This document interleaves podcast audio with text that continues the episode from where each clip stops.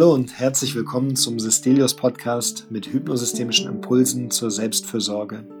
Wir sind Raphael und Bastian und heute hören Sie einen Vortrag von Dr. Gunther Schmidt zum hypnosystemischen Umgang mit Krisen. In dem Vortrag erfahren Sie, was heißt Krise aus hypnosystemischer Sicht? Warum es nicht einfach ist, liebevoll mit sich in Beziehung zu gehen, wenn etwas nicht klappt wie gewünscht wie der Fokus auf die Krise als Chance in einigen Kontexten problemverstärkend wirkt. Was man eigenständig für sich tun kann. Was bei Zielen wichtig ist, damit sie hilfreich wirken können. Wodurch im subjektiven Erleben Veränderung entsteht.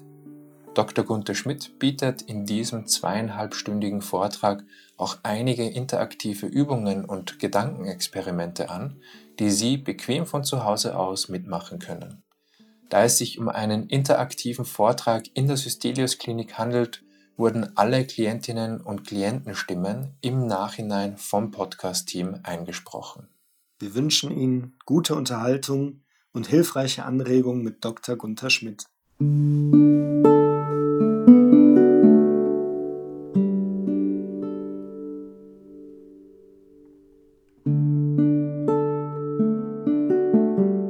Schön, guten Morgen am 1. Mai. Heute würde ich Ihnen gerne ein paar Überlegungen anbieten zum Umgang mit Krisen, weil jetzt angesichts der ganzen Corona-Zeit sowieso, äh, da gibt es ja nicht wenige Leute, die von der Corona-Krise reden. Das ist ja der übliche Sprachgebrauch. Und das kann man auch ganz gut so äh, begründen. So, und da habe ich dann gedacht, naja, das passt so gut zum 1. Mai, Aufbruchstimmung, Neues. Einfach mal ein bisschen was, ein paar Ideen Ihnen anzubieten zum Verständnis von Krisen aus einer hypnosystemischen Sicht und was natürlich viel wichtiger noch ist, was man dann machen kann, eventuell für sich. Ich weiß nicht, ob jemand von Ihnen schon mal eine sogenannte Krise erlebt hat im Leben oder auch mehrere. Unzählige. Sehen Sie, das ist dann manchmal bei manchen Leuten auch wie bei den Geisterfahrern, wenn ein Geisterfahrer äh, auf der Straße, auf der Autobahn fährt und dann hört, Achtung, ein Geisterfahrer kommt ihnen entgegen und er sagt dann einer Tausende, Tausende. so.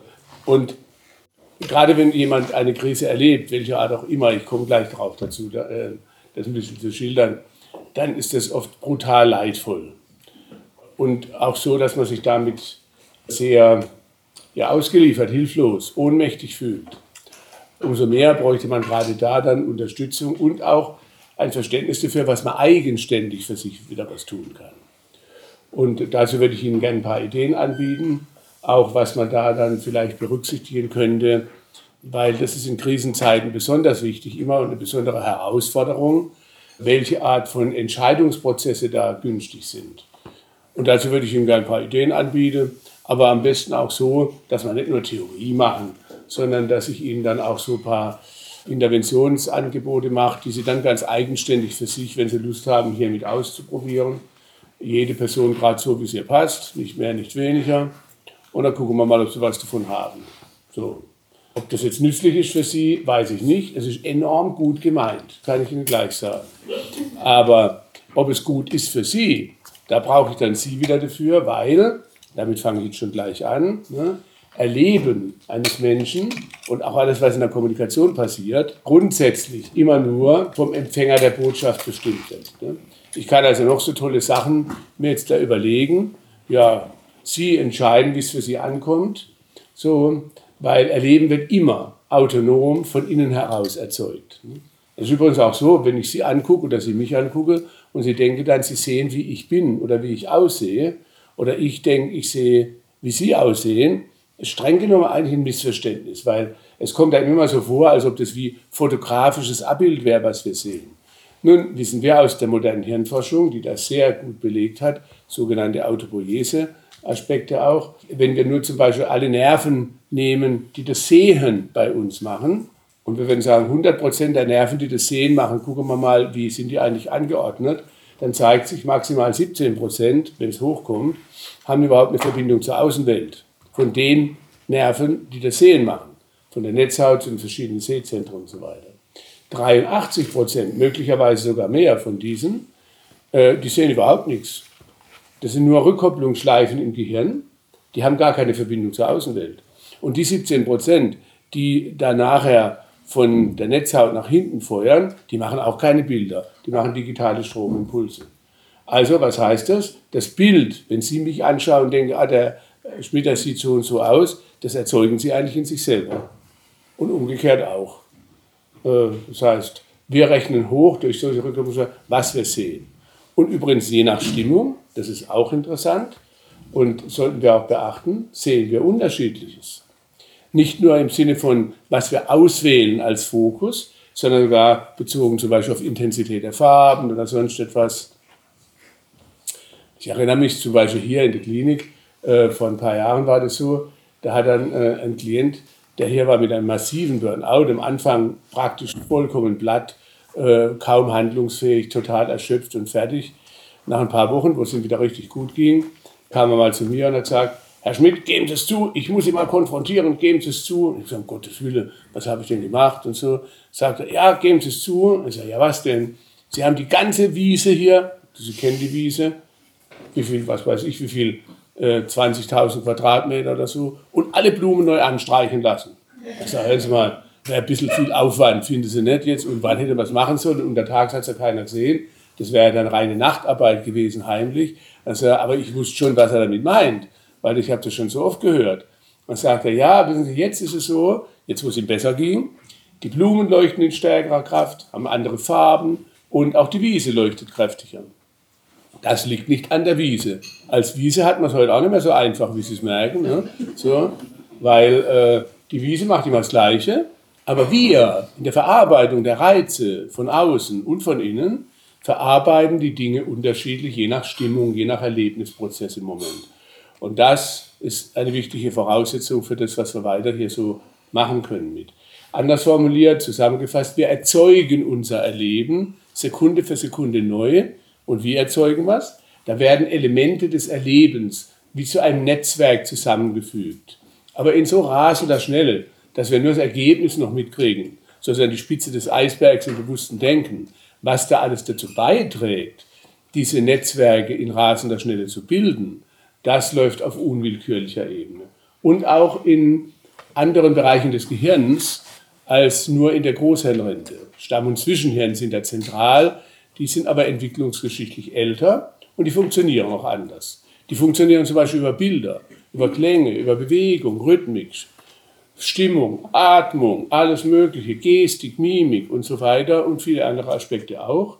Und die regulieren natürlich ganz viel für uns und das ist auch gut so wenn sich jedem Mal überlegen müsste, wie viel ich meinen Blutdruck jetzt reguliere oder meine Hormone oder meine Verdauung so, da hätten sie viel zu tun. Da käme ja zu nichts anderem mehr. Also in der Evolution ist es ausgesprochen gut so geregelt. Nur unwillkürliche Prozesse sind immer schneller und stärker als alle willentlichen Prozesse. Auch das war fürs Überleben in der Evolution immer schon sehr wichtig. Also früher, wo sich das entwickelt hat, wenn da eher ein Tiger auf sie zugerannt kommen wäre, sie hätte dann noch lange überlegt, soll ich jetzt nach links rennen oder nach rechts? Und was würde meine Oma darüber denken, wenn ich jetzt auf einen Baum klettern würde? Da hätten sie einfach nur gut geschmeckt und niemand hätte seine Gene weitergeben können. So, also war es wichtig, erst rennen oder erst handeln und dann denken. Also insofern ist das ausgesprochen kompetent bezogen auf so. Es hat natürlich, wenn es jetzt um unwillkürliche Prozesse geht, die einem zum Beispiel Probleme oder Leidvolles bescheren, auch seine Tücken. Weil wenn jemand von Ihnen jemals ein Symptom erlebt hat, naja, was heißt ein Symptom? Niemand sagt dann, Sie, ich wollte schon immer so richtig massive Verspannungen haben und dann noch ein paar richtig rasend schnell in ein Herzrasen mit Angstentwicklung und jetzt ist es mir gelungen. Das sagt ja niemand, oder? Das heißt, es ist ein unwillkürliches Geschehen. Und das heißt, wenn man leidet, beispielsweise, auch unter einer Krise, ich komme nachher direkt nochmal drauf, dann ist es immer schon von der Organisation des Erlebens her nur dann möglich, dass man leidet, wenn es quasi mindestens zwei Bereiche des Erlebens in uns gibt. Einen bewusst willentlichen, der will in eine bestimmte Richtung, zum Beispiel ich will mich wohlfühlen, ich will mich wohlfühlen, ich will, was weiß ich, mutig, kräftig, lustig sein oder was weiß ich. Und dann unwillkürliches Erleben, also das, was einfach passiert in uns. Und wenn das eben nicht in die gewünschte Richtung geht, sondern in die Gegenrichtung, also ich will locker sein und fröhlich, meine Stimmung ist aber absolut mies, uns geht mal schlecht und ich habe Verspannung. Wenn diese Kombination läuft, dann kriegt, äh, entwickelt man das Erleben eines Problems oder eines Symptoms. Weil typischerweise dann äh, das bewusste willentliche Ich das erreichen will, was man halt so anstrebt, gleichzeitig aber langsamer und schwächer ist als das Unwillkürliche, was in eine andere Richtung geht. Und dann kommt es zu inneren massiven Kämpfen, inneren Spannungen. Das kann einen fast zerreißen manchmal, emotional und gefühlt. Und so entsteht das Leid. Das Leid ist eigentlich immer Ausdruck eines Mehrebenen-Erlebens, könnte man das nennen, wo praktisch eine Ist-Soll-Diskrepanz im Erleben auftritt. So wie es ist, sagt mein bewusstes Ich, soll es nicht sein, ich hätte es dann anders, aber mein Unwillkürliches macht quasi gerade, was es will und feuert in die Gegenrichtung. In den allermeisten Fällen ist es dann so, dass Menschen dann erstmal auch meistens in eine Beziehung zu sich selbst gehen, die sehr ungünstig ist. Grundsätzlich geht man immer eine Beziehung zu sich selbst. Aber die kann natürlich unterschiedlich sein. Die könnte verständnisvoll sein, tröstend, liebevoll, mitfühlend, was weiß ich. Oder auch selbstaggressiv, vorwurfsvoll oder sonst was. Wenn man mit dem bewussten Willen in eine bestimmte Richtung will und das Unwillkürliche geht aber in eine andere Richtung, dann typischerweise geht man gegen sich selbst so vor, wie gegen jemand anderem, der einem auch blöd käme und so irgendwie. Und da frage ich Sie einfach mal so, Sie können es ja für sich beantworten. Ist Ihnen schon mal, wenn es Ihnen schon mal schlecht gegangen ist, so, wie sind Sie dann mit sich umgegangen, wenn es Ihnen schlecht gegangen ist? Waren Sie sehr tröstend, liebevoll, anteilnehmend, verständnisvoll mit sich? Also, ach Mensch, hast du wieder nicht gerade das erleben, was du wolltest? Ach du Armer oder du Arme. Ist das Ihr üblicher Stil oder eher ein etwas anderer? Ich würde mal wetten, dass die allermeisten Leute dann aggressiv gegen sich vorgehen. Mit Vorwürfen, mit Herrgott, stell dich nicht so an oder kapierst du nie oder sonst was in der Art. Verstehen Sie, was ich meine? Kennt jemand jemand, der jemand kennt? Oder dann so irgendwie in die Richtung. Ne? Diese Art der Beziehung zu sich selbst ist aber ein entscheidender Teil, wie man sein Erleben im nächsten Schritt weiter erzeugt. Weil das ist nicht einfach nur, dass man dann so mit sich umgeht, das bringt sofort wieder ein unwillkürliches Reagieren in uns äh, so und typischerweise eine Verstärkung des Problems oder des Symptoms oder des Leids. Weil das ist ja alles in uns. Unser Körper ist quasi dann die Bühne des Erlebens und auf der tobt dann ein Kampf. Und da muss man sich nicht wundern, wenn der Organismus in diese Richtung reagiert. Also, das war mal so ein bisschen der Vorspann allgemein. Ne? Und so ein Netzwerk, was da in rasender Schnelle läuft, was wir da aufbauen, ich habe mir da sehr viel Mühe gemacht, das sehr differenziert beschreibbar zu machen, habe da Modelle entwickelt dafür, aus äh, den ganzen Forschungsergebnissen der Hypnotherapie, der systemischen Therapie und vieler anderer, auch der Hirnforschung und so weiter. Und da zeigt sich halt, da werden praktisch wie, aber eben wie gesagt auf unbewusster, unwillkürlicher Ebene in rasender Schnelle Elemente des Erlebens zusammengefügt. Zum Beispiel, was man auswählt als Fokus der Aufmerksamkeit, wie nah man das kommen lässt, das hat nichts mit der räumlichen, physikalischen Nähe zu tun, sondern mit der gefühlten Nähe, wie groß man es in sich werden lässt. Dann auch zum Beispiel, wie man es beschreibt, wie man es bewertet, wie man es sich erklärt, wie man äh, es auch benennt sogar, wie man dabei atmet, wie man sich bewegt, welche inneren Dialoge man hat mit sich, wie man mit sich redet, also auch die Beziehung zu sich selbst, die ich erwähnt habe, auch welche Filme man dann so einlegt. Also wenn man zum Beispiel Ängste entwickelt, dann geht es eigentlich nur, Ängste können immer nur das Ergebnis sein von Zukunftsfilmen. Nie von Vergangenheitsfilmen, von Zukunftsfilmen, wo man dann aber bedrohliche Zukünfte gerade innerlich einspielt, die ja nie mehr sein können als eine Hypothese, weil niemand von uns kennt die Zukunft. Trotzdem reagieren wir, wenn wir dann Ängste entwickeln, so, als ob das echte Wahrheit wäre. Und der Körper eines Menschen reagiert immer auf das, was, auf das, was im Moment ihm so vorkommt, als ob es so sei. Und dann setzt er genau dafür Reaktionen ein, die eins zu eins der Situation entsprechen. Das können Sie nachts beim Träumen jede Nacht testen. Ne? Wenn Sie zum Beispiel ins Bett gehen und es geht Ihnen klasse, womöglich, und Sie hätten dann einen Albtraum. Das ist ja nur eine Imagination, die man selber macht, nicht mehr, nicht weniger.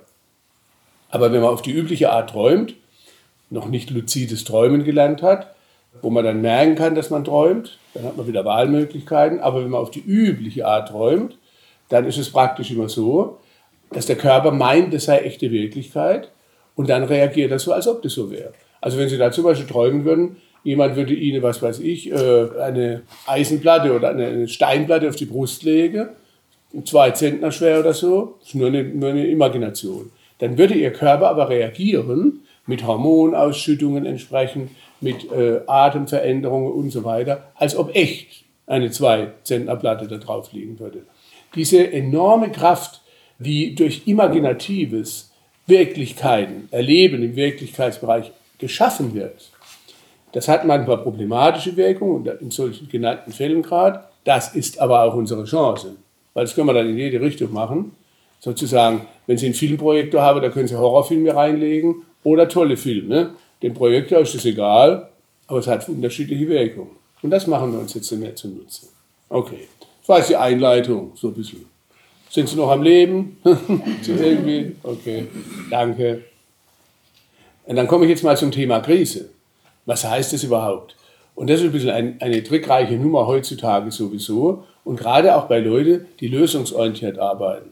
Da werden Sie oft lesen, wenn Sie irgendwelche Bücher oder sowas lesen zum Thema Krise, gerade bei Leuten, die so ressourcenorientiert sind.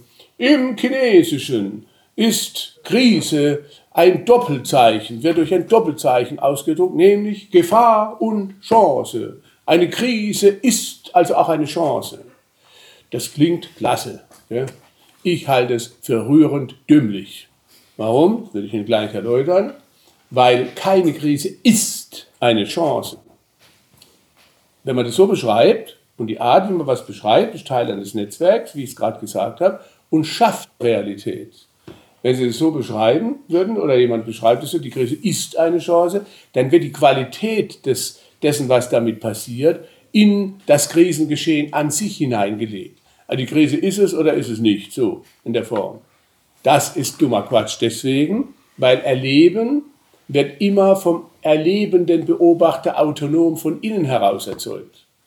Also müssen wir gucken, nicht ist die Krise eine Chance, sondern wie verarbeitet ein Mensch das, was man Krise nennt, und wird es durch die Verarbeitung grundsätzlich zur Chance und da zeigt sich keineswegs damit wir in die Selbstwirksamkeit kommen können, damit wir in das kommen können, was Sie selber tun können, für sich in gewünschter, hilfreicher Weise, brauchen wir schon von Anfang an andere Beschreibungen. Nicht die Krise ist eine Chance im Sinne, als ob das so eine Seinskonstante wäre, ist es, ist es nicht, sondern wie kann ein Mensch auf das, was er als Krisenerleben gerade erfährt, erleidet womöglich, antworten, reagieren, so dass es hoffentlich mal zu einer Chance wird.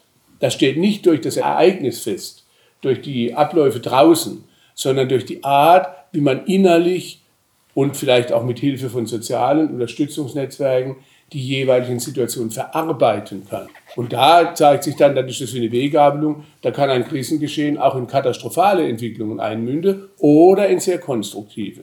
Und natürlich will ich Ihnen äh, Ideen anbieten, wie es in konstruktive Richtung gehen kann. Aber äh, das nur vorab, weil äh, ich habe mit so vielen Menschen schon gearbeitet, die in höllisch leidvollen Krisen waren und die dann sowas gelesen haben und sich dann noch mehr fertig gemacht haben, weil sie in diesem schlimmen, leidvollen Erleben es nicht zu einer Chance erstmal machen konnten. Und dann sagen die aber nicht, ja gut, das ist jetzt dummes Geschwätz, was der da schreibt, sondern mit mir stimmt's halt nicht. Ich bin ja noch verkorkster, als ich dachte, weil ich keine Chance draus machen kann. Dann wird diese gut gemeinte Behauptung, eine Krise eine Chance zum abwertenden, unterdrückenden, äh, was weiß ich, problemverstärkenden Aspekt. Und das kann niemand nützen. Also machen wir es lieber anders. Ist das nachvollziehbar, was du sagst? Okay.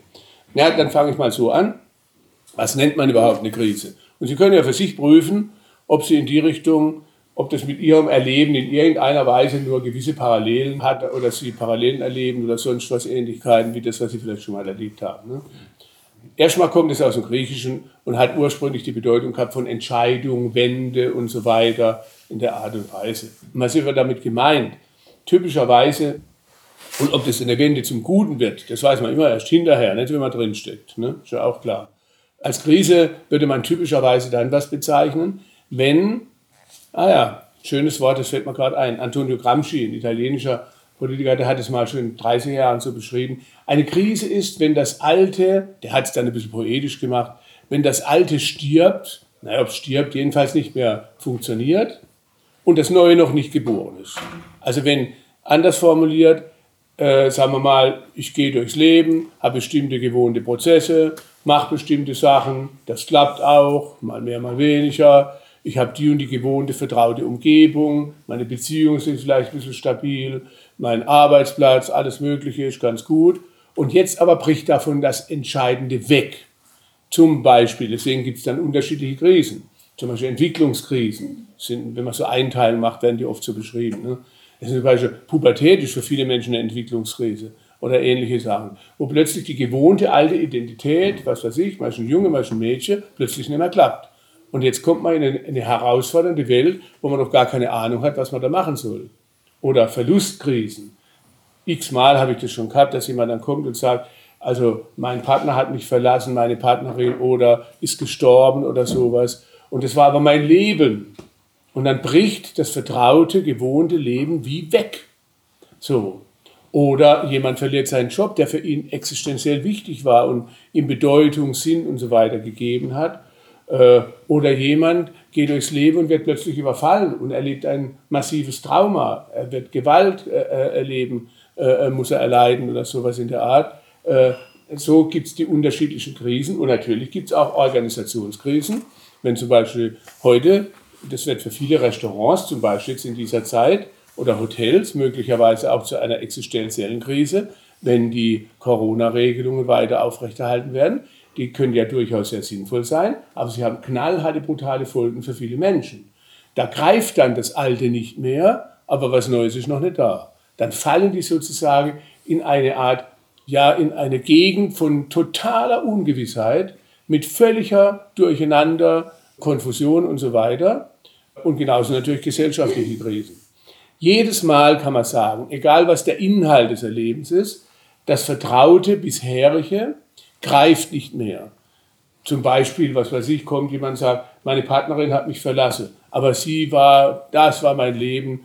Sagt, ja, was wäre dann die Lösung? Ja, sie kommt wieder. Sage, ja, kann ich nachvollziehen. Und? Haben Sie schon was probiert? Ja, ich habe schon x-mal mit ihr geredet, fünf, sechs Mal. Also, und kommt sie? Nee, je mehr ich mit ihr rede, desto mehr rennt sie weg. Oder und jetzt will sie schon gar keinen Kontakt mehr mit mir. Ne?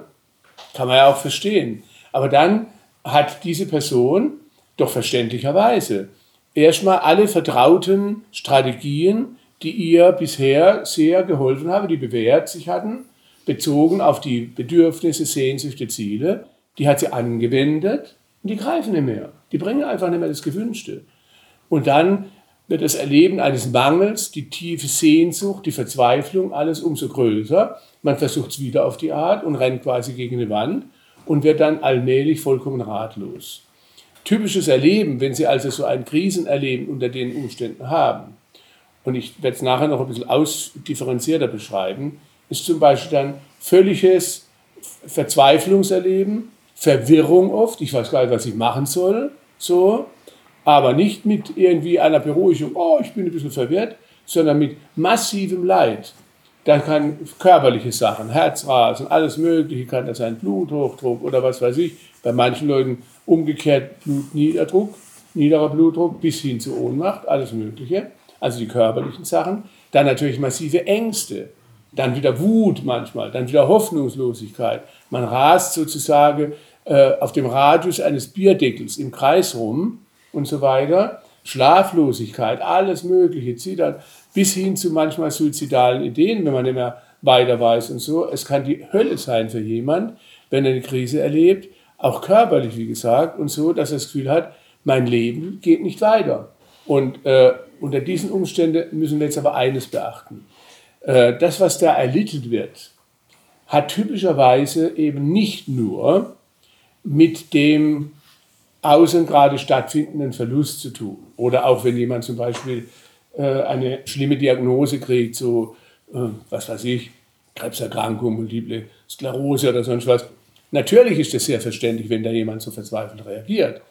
Aber dieses Ereignis an sich, wenn man genau guckt, und das kann man mit hypnosystemischen Methoden sehr differenziert machen, es ist nicht das Ereignis an sich. Das Ereignis ist ein brutal intensiver Reiz natürlich, ein Auslösereiz. Aber das, was nachher das brutale, leidvolle Erleben letztendlich macht, Wobei ich jetzt diese Reize nicht bagatellisieren will, ist doch klar. Äh, die sind sehr wichtig und sehr ernst zu nehmen. Aber sie allein bestimmen nicht das Erleben.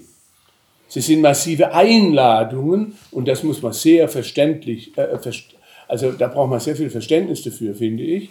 Aber sie zwingen einem nicht zu einem bestimmten Erleben. Das ist das, worauf ich raus will.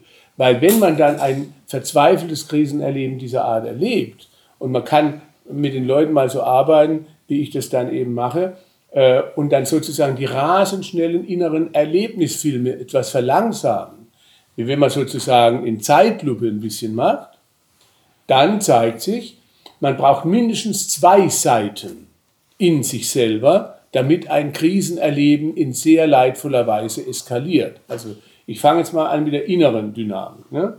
Da gibt es dann eine Seite, sage ich jetzt mal so, deswegen können Sie vielleicht besser verstehen, warum ich hier diese Seitenmodelle reingebracht habe in das Linienkonzept und sie Ihnen ja auch immer angeboten werden. So, da gibt es eine Seite, die ist total ohnmächtig, verzweifelt, hilflos, fühlt sich meistens auch sehr schwach und klein, was man jetzt in der hypnosystemischen Arbeit zum Beispiel typischerweise als Altersregression bezeichnen würde. Wobei manche Leute sich auch uralt, steinalt fühlen und schwach und klein. Das wäre dann Altersprogression, also vorwärts so in der Art. Aber immer solche Prozesse können Sie da sehen. Das ist aber nur ein Teil der Person, der das erleidet. Ein anderer Teil macht massiven Druck, typischerweise. Was ja auch verständlich ist. Man will ja hier in die raus aus diesem leidvollen Erleben und dann entsteht massiver Entscheidungsdruck. Du musst dich jetzt entscheiden, so geht es nicht weiter, du musst jetzt endlich, weil wir halten es nicht mehr aus, jetzt musst du raus. Und dieser innere Kampf, eine Seite, man könnte das Antreiberseiten nennen oder so, ich will das aber nicht abwerten, die sind ja alle nicht blöd, das ist doch gut gemeint, man will da raus. Nur die Art, wie man dann mit sich selbst umgeht, mit diesen Seiten, du musst, du musst, du musst, musst jetzt endlich zu einer Entscheidung kommen, Herrgott nochmal, mach doch mal und so weiter und du darfst nicht immer so rumbibbern und so, womöglich mit Abwertung und so. Das ist gut gemeint, um dieses Erleben zu verändern. Aber was macht es dann in der Wirkung? Zwischen Absicht und Wirkung müssen wir also unterscheiden. Ne? In der Wirkung ist es typischerweise so, dass es so, als ob die Seite, die sowieso sich schwach, ohnmächtig, leidvoll fühlt, noch geprügelt wird. Immer mehr Druck und Druck und Druck kriegt. Gleichzeitig aber ja diese Seite, die den Druck kriegt in uns, vollkommen überfordert ist. Die weiß ja gar nicht, was sie machen soll. Weil die hat ja verzweifelt alles Mögliche probiert und rennt immer wieder an die Wand. Und dann kriegt sie trotzdem Druck. Ja? Und wenn sie dann sagt, ja, ich weiß es auch nicht, dann ist keine innere Ruhe. Es wird sofort zum Beispiel sich ändern, und Sie können es nachher mal ausprobieren, wenn ich Ihnen ein paar Ideen anbiete.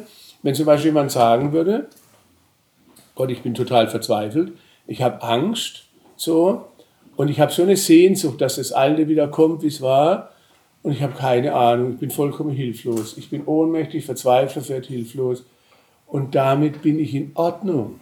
Dann ist jemand auch noch verzweifelt und so weiter und so weiter, alles, was ich genannt habe. Aber die Beziehung zu sich selbst wird eine völlig andere. Dann wird sozusagen der verzweifelte, ohnmächtige Mensch in einem angenommen liebevoll und nicht noch dafür abgewertet und kriegt ins Kreuz getreten. Und das ändert die innere Erlebnisdynamik, emotional, aber auch körperlich und kognitiv ebenso. Massiv.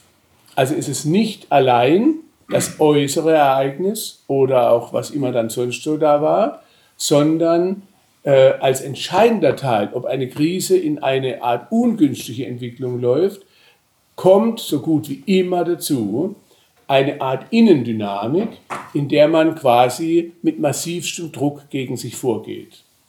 Nochmal, das ist ja gut gemeint. Also deswegen muss man dieser Seite, die ist nicht blöd, die einem da Druck macht. Die will ja, dass man da rauskommt. Es ist halt tragischerweise ein Lösungsversuch, das Gegenteil bewirkt von dem, was man will. So in der Form. Und da haben wir aber Chancen. Warum? Na, das machen wir hausgemacht. Das ist selbstgemacht. Die Beziehung zu sich selbst und viele andere diese Prozesse, die können wir selbstwirksam wieder anders gestalten. Und da möchte ich Ihnen ein paar Ideen anbieten.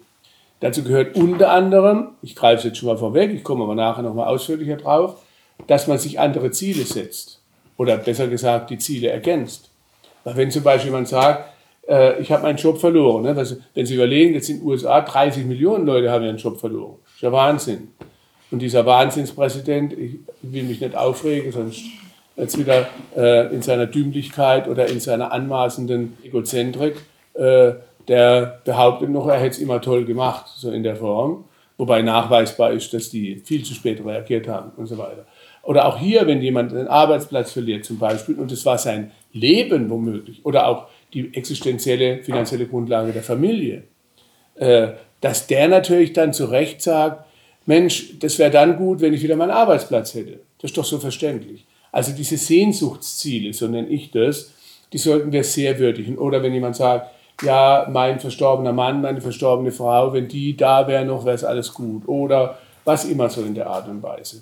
Diese Ziele sind zu würdigen, aber wir müssen genau prüfen dann, wenn wir miteinander arbeiten, sind diese Ziele von Ihnen oder wem immer das, wen immer das betrifft, in diesem Moment, wo sie gesetzt werden, eigenständig, wie wir sagen, selbstwirksam erreichbar. Und wenn sie nicht erreichbar sind, dann erdrücken sie die Leute eher und machen die Stärke des Problems noch mehr leidvoll und so in der Art. Deswegen müssen wir auch mit den Zielen gucken. Aber der erste Punkt ist der, wenn wir in der inneren Dynamik gucken, wenn Sie schon mal sowas erlebt haben, dass man in eine andere Beziehung zu sich selbst geht, um diese kämpferische, zum Teil abwertende, druckmachende Beziehung zu sich selbst zu verändern. Jetzt mache ich noch einen kurzen Exkurs, bevor wir zu den praktischen Sachen kommen, damit Sie verstehen, wie solche Interventionen überhaupt wirken können. Ne? Ich habe gesagt, Erleben ist ein Ergebnis eines Netzwerks. Okay. Jetzt haben wir da aber nicht ein Netzwerk von uns. Wir haben eine Erlebnisvielfalt, unglaubliche Erlebnisvielfalt. Das hat damit zu tun, wir sind nicht immer so. Wir sagen zwar immer ich, äh, mir geht schlecht, ich könnte mal eine reinhauen dafür, ich sag mal blöder Depp, aber ich kann doch nicht und ich und ich sage mir immer ich dazu. Das ist auch nicht das gleiche Ich. Das ist so, wie man einen Ich-Container hätte und da schmeiße man verschiedenste Erlebnisweisen rein und behaupte immer, das wäre ein Ich. So. Aber das sind vollkommen unterschiedliche Ichs. An einem Tag kann man vielleicht 30 verschiedene Ichs durchleben, wenn man will. Von Freude bis zu tiefster Verzweiflung. Von gelangweilt zu gelassen, zu aufgeregt, zu sonst was. Von locker zu total verspannt. Von, was weiß ich, kraftvoll zu total schwach. Von Bluthochdruck zu, Blut, äh, zu, zu niederem Druck, zu was weiß ich, Hormonregeln unterschiedlichster Art. Und jedes Mal sagen wir ich dazu. Das sind aber streng genommen unterschiedliche Ich-Prozesse. In einer äh, Fachsprache nennt man das dann Ego-State, Ich-Zustände, aber das ist kein Zustand, das ist ein Prozess, so in der Form. Ne? Und wie kommt es? Äh, wir wissen heute aus der autobiografischen Gedächtnisforschung, dass praktisch jede Episode, die wir erlebt haben in unserem Leben, wenn sie emotional geladen ist, in uns gespeichert wird, in unserem unbewussten Erlebnisrepertoire, könnte man das nennen. Wenn Sie überlegen, wie viele Episoden wie jeder von uns schon erlebt hat in seiner Kindheit und in seiner Jugend und im Erwachsenenalter. Mein Gott, da haben Sie die Qual der Wahl. Es sind tausende von Erlebnismöglichkeiten. Deswegen ist natürlich auch ziemlich rührend und vollkommen undifferenziert, wenn jemand zum Beispiel von Ihnen, von einem, von Therapeuten je gefragt worden würde, was ja sehr beliebt ist bei Psychotherapeuten, gell? Wie hatten Sie es in Ihrer Kindheit? Man kommt ja kaum um die Frage rum bei einem Therapeuten. Wenn man in die Nähe von Therapeuten kommt, wird man oft gefragt, wie hatten Sie es in Ihrer Kindheit? Aber ich sage Ihnen gleich, wenn Sie mich fragen würden, Herr Schmidt, wie hatten Sie es in Ihrer Kindheit? Dann würde ich sofort zurückfragen, um Gottes Willen, wenn ich meiner 5000 Kindheiten meine Sie denn? Ich habe doch nicht eine pobelige Kindheit. So viele verschiedenste Episoden. Von totalem Glück bis zu totaler Verzweiflung. Von Mut zu Angst. Von Schwäche zu Stärke. Was weiß ich, alles in mir gespeichert. Ich habe nicht eine Kindheit und auch nicht eine Jugend. Die Kindheit allein bestimmt uns überhaupt nicht. Die ist eine starke Einladung, aber mehr auch nicht. Das müssen wir sehr ernst nehmen. Aber genauso die Episoden in der Jugend. Nehmen Sie nur zum Beispiel jemanden, der eine wunderbare Jugend hatte und eine wunderbare Kindheit hatte und dann mit 25 zum Beispiel überfallen wird und vergewaltigt wird, eine Frau oder ein Mann irgendwie in so einer Art. Ja, da ist ja ganz egal, ob der dann eine schöne Kindheit und eine Jugend hatte erstmal, dann ist er im Erwachsenenleben traumatisiert und das knallhart wirkt in seinem Erleben ganz unabhängig davon, wie seine Kindheit war erstmal. Je nachdem, ob er zum Beispiel ein sozial hilfreiches Netzwerk hat oder nicht. Wenn er ein sozial hilfreiches Netzwerk hat mit viel Unterstützung, kann er sogar auch das dann wieder besser verarbeiten. Weil nicht jeder, der Traumata erleidet, entwickelt eine posttraumatische Belastungsstörung. Ungefähr ein Drittel der Menschen. Alle Menschen, die zum Beispiel eher, da gibt es viele Forschungen drüber, unterstützende, liebevolle soziale Netzwerke haben, Beziehungen hilfreicher Art, können die gleichen Ereignisse besser verarbeiten. Also zeigt sich auch hier wieder, es ist nicht das Ereignis, was die Wirkung macht, es ist die Chance, wie man sie verarbeiten kann oder eben nicht. Also, gehen wir wieder da zurück. Wir haben tausende von Erlebnismöglichkeiten, alle in uns gespeichert. Wenn man ein Krisenerleben erleidet, dann wird es typischerweise vor allen Dingen eines unserer vielen Erlebnismöglichkeiten aufrufen. Die anderen sind aber alle noch da. Die sind alle noch in uns als sprungbereite Erlebnismöglichkeiten gespeichert. Tragischerweise ist halt so, wenn man so richtig überflutet ist von einem Schwächenetzwerk, von einem Krisennetzwerk, dann ist es so stark, das besetzt einem sozusagen, dass man den Kontakt zu den hilfreicheren Netzwerken, die aber wie gesagt, und das werde ich immer wieder betonen, schon da sind, dass man erstmal, ich werde es lieber mal so sagen, mit einer zeitlichen Implikation, erstmal den Kontakt zu diesen hilfreichen Netzwerken nicht mehr zugänglich machen kann. Das können wir aber ändern. Und dazu würde ich Ihnen gerne ein paar Angebote machen. Deswegen sind natürlich auch Diagnosen, mit denen wir hier arbeiten müssen, und das machen wir natürlich sehr konsequent und loyal, kassenorientiert, insofern immer vollkommen ungünstige, einschränkende Beschreibungen über die Menschen. Da wird in der Diagnose oft so beschrieben, als ob die nur so und so seien und womöglich gestört seien, womöglich nicht die Fähigkeiten hätten. Das wird hier deutlich anders gesehen. Und wenn jemand von Ihnen 20 Jahre heftig gelitten hätte, und das müssen wir sehr achtungsvoll, empathisch, liebevoll begleiten, ernst nehmen und Sie dabei unterstützen.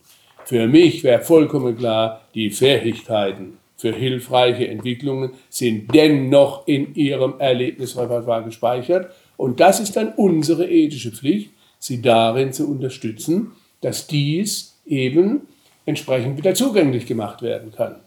So. Okay. Na, zu wem wird man, wenn man ein Krisenerleben hat, zum Beispiel? In seinem bewussten Denken. Ich frage Sie mal selber, erinnern Sie sich mal vielleicht drauf, und Sie brauchen gar nicht das inhaltlich, wenn Sie keine Lust haben, darauf zu antworten, nur für sich mal innerlich, so in der Art. Wenn Sie so richtig massiv schon ein Krisenerleben erlebt hätten, wo Sie selber sagen, oh Gott, ich bin in einer verzweifelnden oder schlimmen Krise. Wie groß fühlen Sie sich noch? Biologisch sind Sie immer gleich groß und gleich alt. Aber wie groß fühlen Sie sich im gefühlten Erleben? Wie stark oder schwach fühlen Sie sich noch? Wie alt fühlen Sie sich noch? Mal auf Zuruf. Wie alt, was Sie sagen, wenn jemand schon mal? Vier. Vier. Mhm. Das 85, ne? Also sehen Sie, das ganze Spektrum. Von 4 bis 85, womöglich noch jünger oder älter. So in der Art. Das sind doch nicht Sie als ganze Person, ich bitte Sie. Wenn ich Sie angucke, Sie sehen überhaupt nicht aus wie 85. und Sie auch nicht wie 4, komischerweise. Gell? Aber etwas in uns erlebt sich so. Und dann, und das müssen wir wortwörtlich ernst nehmen, das ist wie das, was ich vorhin sagte vom Traum oder Albtraum. Wenn man sich fühlt wie 4, dann aktiviert es, oder wie 85, dann aktiviert das genau das Erlebnisnetzwerk, einer Vierjährigen in uns oder einer 85-jährigen Person in uns. Die sind sozusagen alle in uns schon gespeichert. Auch die 85-Jährigen, selbst wenn wir 30 oder 40 sind. Weil in sozusagen Identifikation, beim Erleben, beim Beobachten, haben wir ja schon 85-Jährige erlebt, auch womöglich. Und dann eben in dem Moment wahrscheinlich nicht die kraftvollen, dynamischen, sprienden 85er, die noch einen Marathon laufen, sondern eher die schwachen, gebrechlichen, verzweifelten, hilflosen. Ne? So. Verbunden mit diesem Erleben sind dann aber auch, das ist eben der Witz an diesen Netzwerken, bestimmte Denkprozesse. Wenn man so eingeengt ist, dann kriegt man einen Röhrenblick. Man fühlt sich kleiner, schwächer, die Welt verengt sich und zwar typischerweise nur auf die bedrohlichen, möglichen Entwicklungen in der Zukunft und das hat wie so ein selbstrückbezüglicher Kreislauf oft noch problemverstärkende Sachen. Andere Möglichkeiten sieht man gar nicht. So. Und dementsprechend hat man auch nur Ideen, auch bewusste, ich müsste das und das machen, die tragischerweise meistens nicht hilfreich sind. Nehmen Sie nur zum Beispiel, ah, da können Sie mich nehmen. Also, also meine erste Liebesbeziehung, wie alt war ich da, 17 oder sowas in der Art, wo die zu Ende gegangen ist, da war klar, das Leben ist zu Ende. Für immer. Niemals wieder werde ich nur annähernd eine so tolle, ach Gott, ach Gott, eigentlich kann ich mich vom Turm stürzen, so ungefähr. Es ist vorbei.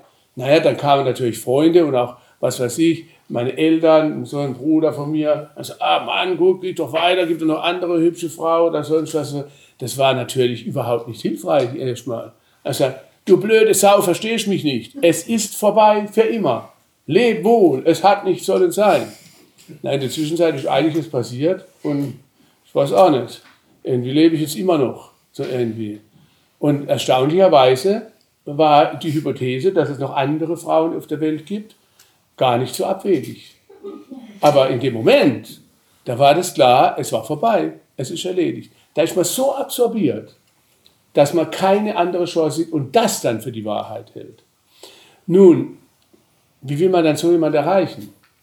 Wenn sie dann kommen und sagen, guck mal, auch für dich geht das Leben doch weiter und so, wie es mir da passiert ist, das ist überhaupt nicht hilfreich in erster Linie.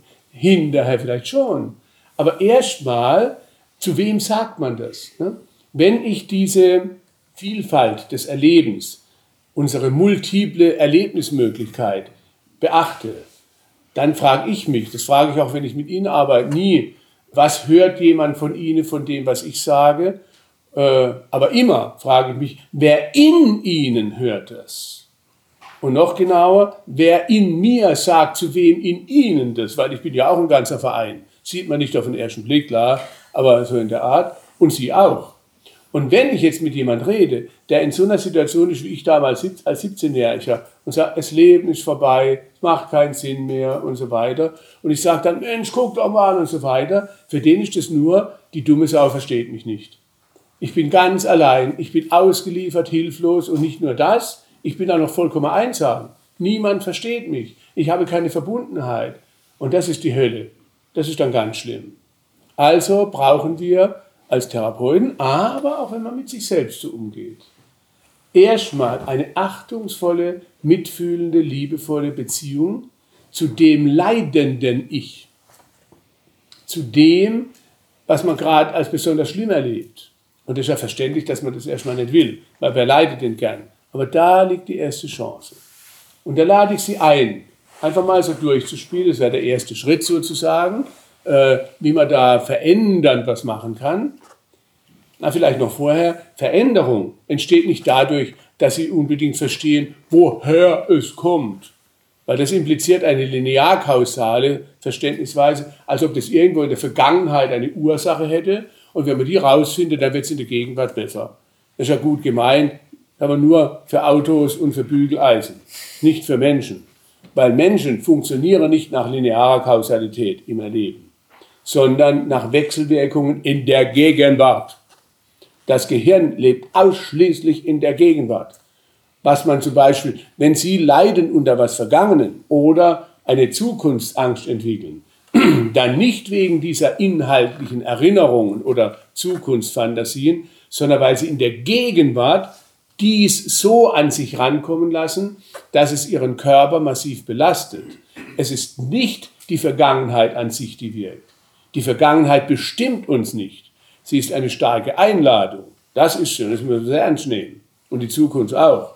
Aber sie bestimmt uns nicht im Sinne eines zwangshaften Bestimmens. Sie ist eine brutal massive Einladung oft, aber je nachdem, wie man die Gegenwart gestaltet, und die kann man variabel gestalten, wie auch immer die Vergangenheit war, weil man eben so viele Erlebnismöglichkeiten in sich hat, je nachdem, wie man die Gegenwart gestaltet, bewirkt es eine andere Beziehung zu dem in der Vergangenheit oder zu dem in der Zukunft und damit eine andere Wirkung im Erleben, wann? Na, in der Gegenwart. Also wie entsteht dann Veränderung? Nicht einfach durch Verstehen, woher es kommt.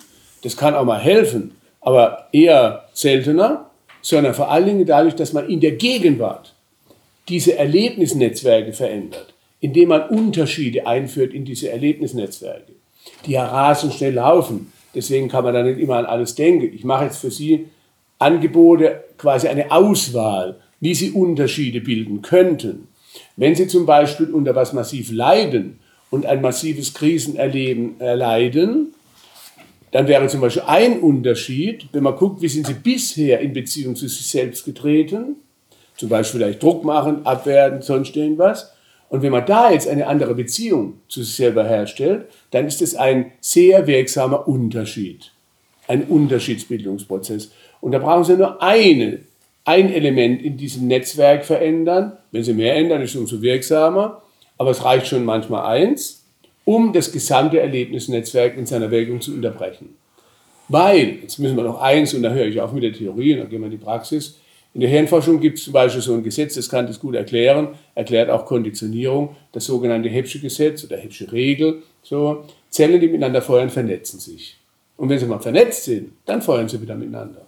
Das heißt, wenn Sie zum Beispiel jetzt ein leidvolles Krisenerleben haben, mit Sie fühlen sich wie vier oder wie 85, das allein ist es ja nicht, sondern vielleicht mit heftigem äh, Angst oder Druck oder Verzweiflung, Verwirrung, was weiß ich, Verspannungen, Herzrasen oder was auch immer, dann ist das ein Netzwerk, was so feuert. Und wenn Sie dann nur an die bestimmten Fantasien der bedrohlichen Zukunft denken, aktiviert es das gesamte Netzwerk, auch körperlich, emotional und so weiter. Wenn Sie nun zum Beispiel die Beziehung zu sich ändern, in einer mitfühlenden Weise, nur als Beispiel, dann ist diese Haltung des Mitfühlendens in Beziehung tretens natürlich mit einem ganz anderen Erlebnisnetzwerk verknüpft. Und das wird dann dadurch aufgerufen. Genauso, wenn Sie zum Beispiel Ihre Atmung nur anschauen, wenn Sie so richtig in einem massiven Krisenerleben sind, dann haben Sie, ob Sie wollen oder nicht, das läuft einfach unwillkürlich, bestimmte Atemmuster und typischerweise keine hilfreichen. Die Atmung ist vielleicht hyperventilierend womöglich oder was weiß ich, heftig flach und so weiter. Wenn Sie nur die Atmung ändern, wenn Sie sonst überhaupt noch nichts geändert hätten und Sie würden nur die Atmung ändern. Das ist wieder ein Unterschiedsbildungsvorgang. Und Sie würden zum Beispiel dann eine Tiefenatmung machen, wie zum Beispiel erst in den Bauch atmen, dann in die Brust und, ah, ganz, und dann vor allen Dingen ein bisschen beim Ausatmen. Ah, so. Sonst haben Sie nichts geändert. Aber wenn Sie das ändern, dann unterbricht es sofort das in der, jedenfalls in der Wucht, in der Intensität, das bisherige Leitmuster. Aber mit dieser anderen Atmung ist natürlich ein anderes Erleben vernetzt. Und da müssen wir gar nichts extra machen. Das kommt dann wie von allein, auch wieder unwillkürlich wird es aufgerufen. Und so können wir es mit jedem Element des Erlebens machen. Selbst wenn Sie nur den Kopf verändern, die Kopfhaltung verändern, die Gestik, die Mimik, aber natürlich noch viel mehr, insbesondere die Art, wie Sie mit sich reden, die Art, wie Sie in Beziehung zu sich treten, die Art, wie sie mit leidvollen Prozessen umgehen. Da biete ich Ihnen nachher ein paar Sachen an. Und welches Ihrer verschiedenen Ichs Sie aufrufen können. All das können Sie tun. Und dann können Sie bei gleicher Außensituation, also nehmen wir jetzt zum Beispiel diese Covid-19 oder Corona-Krise, ja, da können wir jetzt machen, was wir wollen. Es gibt noch keinen Impfstoff, es gibt noch keine geprüften Medikamente und so weiter. Es gibt tausend Hypothesen. Und wenn Sie die Virologe anschauen, von Schweden bis nach USA und bei uns, dann widersprechen die sich zum Teil auch. Äh, und die Politiker sowieso, ne, ist ja klar. Also, was haben wir? Verwirrende, also eine Flut von total widersprüchlichen Informationen. Jeder hätte gern eindeutige Klarheit und Gewissheit, vollkommen verständlich, und er kriegt sie nicht. Nicht von außen. Nicht von außen. Also, wenn man nur aufs Außen setze, da sind wir ziemlich blöd dran. Also sollten wir da gucken, wo wir ansetzen können wo wir ansetzen können mit unserer eigenen Gestaltungsfähigkeit, die aber natürlich von dem bedrohlichen Außen erstmal noch gar nichts ändert. Das sollte man nicht schönreden oder bagatellisieren. Es geht mir nur darum, wo ist ihre eigene Gestaltungsfähigkeit? So. Und die fängt beim Umgang mit sich selber an. Also lade ich Sie ein, wenn Sie schon mal sich erinnert haben oder wenn es Ihnen gerade selber jetzt im Moment schlecht gehen würde, so irgendwie, äh, oder wenn sie sich erinnern. So. Wenn es ihnen so richtig schlecht schon mal gegangen ist, wie sind sie denn bisher mit sich umgegangen? Wenn sie Schmerzen hatte, wenn sie Ängste hatte, wenn sie was weiß ich hatten, sich niedergedrückt erlebten. Ich nenne das übrigens nicht Depressionen, gell? Ich nenne das sich niedergedrückt erleben, damit wir das in einen lebendigen Prozess überführen. Können wir extra mal einen anderen Zeitpunkt machen, da, eine Art und so weiter. Äh, wenn Sie sowas erlitten haben, gucken Sie doch mal, äh, und forschen Sie mal kurz Ihre Erfahrung mit sich durch. Wie sind Sie denn dann mit sich umgegangen? Wie haben Sie dann zum Beispiel mit sich geredet? Ja? Rückzug und so, Sie schonen. Okay, aber das wäre dann schon das Verhaltensergebnis für mich. Ich meine einen Schritt vorher sogar oder auch dabei, wie sie sich selbst bewerten dann, wenn es ihnen so geht, wie sie mit sich selbst reden, wie sie so mit sich umgehen. Ja, Simone? Lebensinkompetenz. Einfach nicht fähig, das Leben zu ertragen und so, wie es halt sein soll. Okay, naja, das kann man auf unterschiedliche Art zu sich selber sagen. Man könnte zum Beispiel sehr liebevoll, empathisch sagen, ach Gott, du Arme, fühlst dich wieder so lebensinkompetent. Und wie bewerten Sie sich selber dabei, wenn Sie sich so unfähig fühlen? Mit sehr viel Verständnis, sondern eher? Du schaffst es ja wieder nicht. Auch das könnte man wieder sehr mitfühlend sagen, gell? Oder manche Leute reden damit sich so, stell dich nicht so an oder kapierst du nie, dummer Depp oder sowas in der Art. Wie sind denn so Ihre Hobbys mal auf Zuruf? Ja, du bist selber schuld. Selber schuld ist auch, das ist auch gut. Ja, ja. du wirst noch obdachlos, wenn du so weitermachst. Obdachlos, oh wow, interessante Zukunft. Hä? ich habe auch so eine Seite, die sagt dann immer, wenn es zum Beispiel um die Klinik gegangen ist und so, du wirst noch unter der Brücke landen. Wenn es nicht klappt, dann bist du bankrott und du wirst unter der Brücke landen. Aber das Bild bei mir ist zum Beispiel nicht, könnte ja sein, schöne Brücke mit schöner Aussicht. Nein, es ist immer so ein Bild mit so nasskalter, grauer November, ein etwas halb zerfetztes Zelt unter der Brücke. Und, das ist das Allerschlimmste dabei, die ganze Familie sitzt drum und die sagen gar nichts, die gucken nur. Die gucken mit einem Blick, Du hast unser Leben zerstört. Und die Imagination haut voll rein. Ist bei Ihnen auch so? Oder ist es verheißungsvoll, das Bild mit dem Obdachlosen sein? Nö, nö. ganz alleine, das ist gar keine Familie. Und ganz allein in der Kälte des Weltalls obdachlos. Ne? Nein, das sind so die Fantasien, so redet man mit sich. Und wie reagiert dann diese Seite in Ihnen darauf, dass so mit ihr umgegangen wird? Es ist eine Beziehung zwischen mindestens zwei Teilbereichen. Wenn zum Beispiel ein Vorwurf gemacht wird, du bist ja lebensuntüchtig oder sowas, lebensunfähig und mit Vorwurf, naja, die, der, der, zu der, die den Vorwurf erhalten hat, die Vorwürfe gekriegt hat, wie geht's denn der? Wie geht die? Ja, das fühlt sich nicht gut an. Da ist man voll dabei, gell? naja. Und da könnte man doch jetzt ansetzen. Wenn Sie mal gucken, vom gefühlten Erleben, die leidende Seite, ich meine nicht die ganze Person, die zu der gesagt wird, du wärst doch obdachlos oder du schaffst nicht, du bist lebensunfähig oder was, du selber schuld oder was weiß ich wie. Wenn Sie die Seite mal nehmen, die leidende Seite, wie groß fühlen Sie sich nochmal? Eher klein und schwach, oder? Wie alt? 4 oder 85? Bisschen andere ähnlich? So. Diese Seiten in uns reagieren wie echte Menschen, weil das waren wir mal. Das sind Erlebnisprozesse echter Menschen, die in uns gespeichert sind. Und dann können Sie sich genau angucken, wie echte Menschen dieses Alters reagieren würde, wenn man so mit ihnen umgeht. Also nehmen wir an, zu einer Vierjährigen wird gesagt, und du wärst noch obdachlos, du wärst zehn und zwar ganz allein in der Kälte der Welt. So, na, wie wird es da gehen? Wird sie sagen, wow, was für Aussichten? Wahrscheinlich nicht, oder? Und die 85-Jährige vielleicht oder die, die gesagt hat, du bist doch lebensunfähig und so und das ist schlimm, das ist deine Schuld oder sowas. Na, wie wird die reagieren? Die wird reagieren wie ein echter Mensch mit noch stärkerer Verzweiflung, Schwäche, Ohnmacht, Hilflosigkeit. Das können wir nicht gebrauchen, weil genau in den Krisenzeiten brauchen wir besonders viel Elastizität, Kraft, weil das ist eine sehr schlimme, herausfordernde Situation mit vollkommen von bleibender Ungewissheit, mit Verwirrung oder sowas. Und die können wir blöderweise nicht gleich ändern. Wie gesagt, zum Beispiel Corona-Krise, die können wir jetzt nicht einfach ändern. Aber wir können umgehen mit ihr. Und die Art, wie wir ihr umgehen, die können wir unterschiedlich gestalten. Und so können wir mit unserem eigenen Erleben auch umgehen. Und da lade ich es jetzt mal ein. Wenn Sie sich vorstellen würde, das wäre nicht Sie als ganze Person und das sind Sie doch gar nicht. Weil da gibt es ja immerhin noch eine, die verheißungsvoll der Vierjährigen verspricht, dass sie obdachlos wird. Ne? So, eine Seherin, aus, die die Zukunft sehen kann und so. Äh, oder jemand, der sagt, du bist lebensuntüchtig oder inkompetent. Und die Seite, die das sagt, die muss ja bestimmte Vorstellungen haben, sonst könntest du das gar nicht beurteilen, was aus ihrer Sicht lebenskompetent wäre. Blöderweise sagt sie das einem oft gar nicht. Sie sagt einem nur, was man nicht ist so in der Form, und macht einen fertig. Und wenn Sie jetzt aber gucken würde, die leidende Seite in Ihnen, wie klein, wie schwach, wie alt, wie jung oder sowas und wie verzweifelt. Wenn man guckt, was die bräuchte, was bräuchte so eine Vierjährige? Was bräuchte eine 85-Jährige? Was bräuchte jemand, der sich klein, schwach und resigniert fühlt und dann noch sagt, kriegt, du bist lebensuntüchtig oder sowas? Was bräuchte so ein Mensch? Bestimmt was anderes, oder? Ja, was denn? Was würden Sie sagen? Verständnis, Zuwendung, Zuwendung, Verständnis. Schutz und Liebe. Genau, also, ja, jetzt stellen wir uns mal vor. Da behaupte ich mal, niemand von uns ist genetisch behindert, auch das in einer Beziehung einbringen zu können. So, behaupte ich jetzt einfach mal.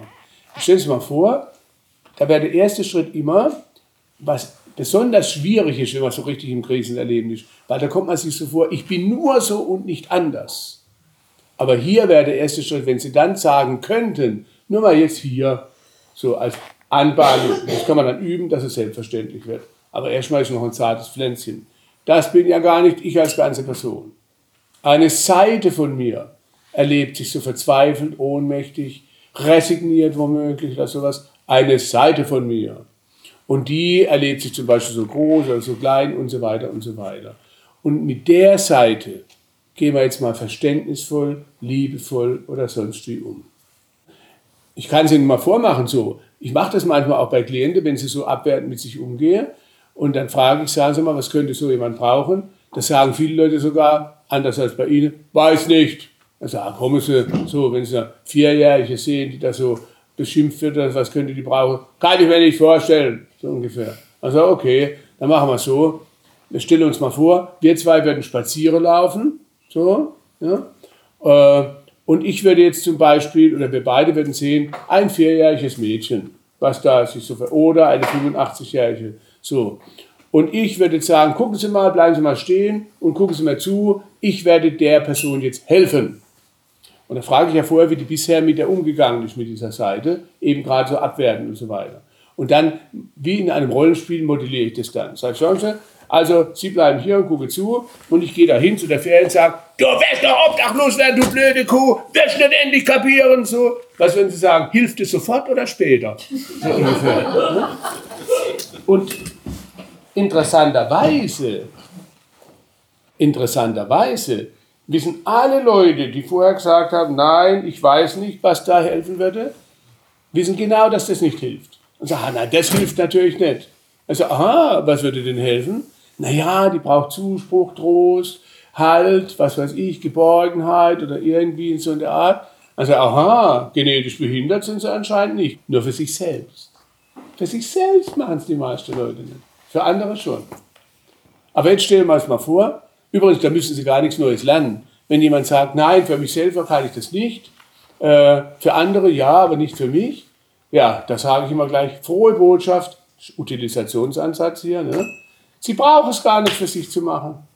Sie sagen, Sie können es für jemand anderen besser. Na bitte, diese Seite sind ja gar nicht Sie, das ist jemand anderes. Also können Sie es gleich auf die übertragen. Gell?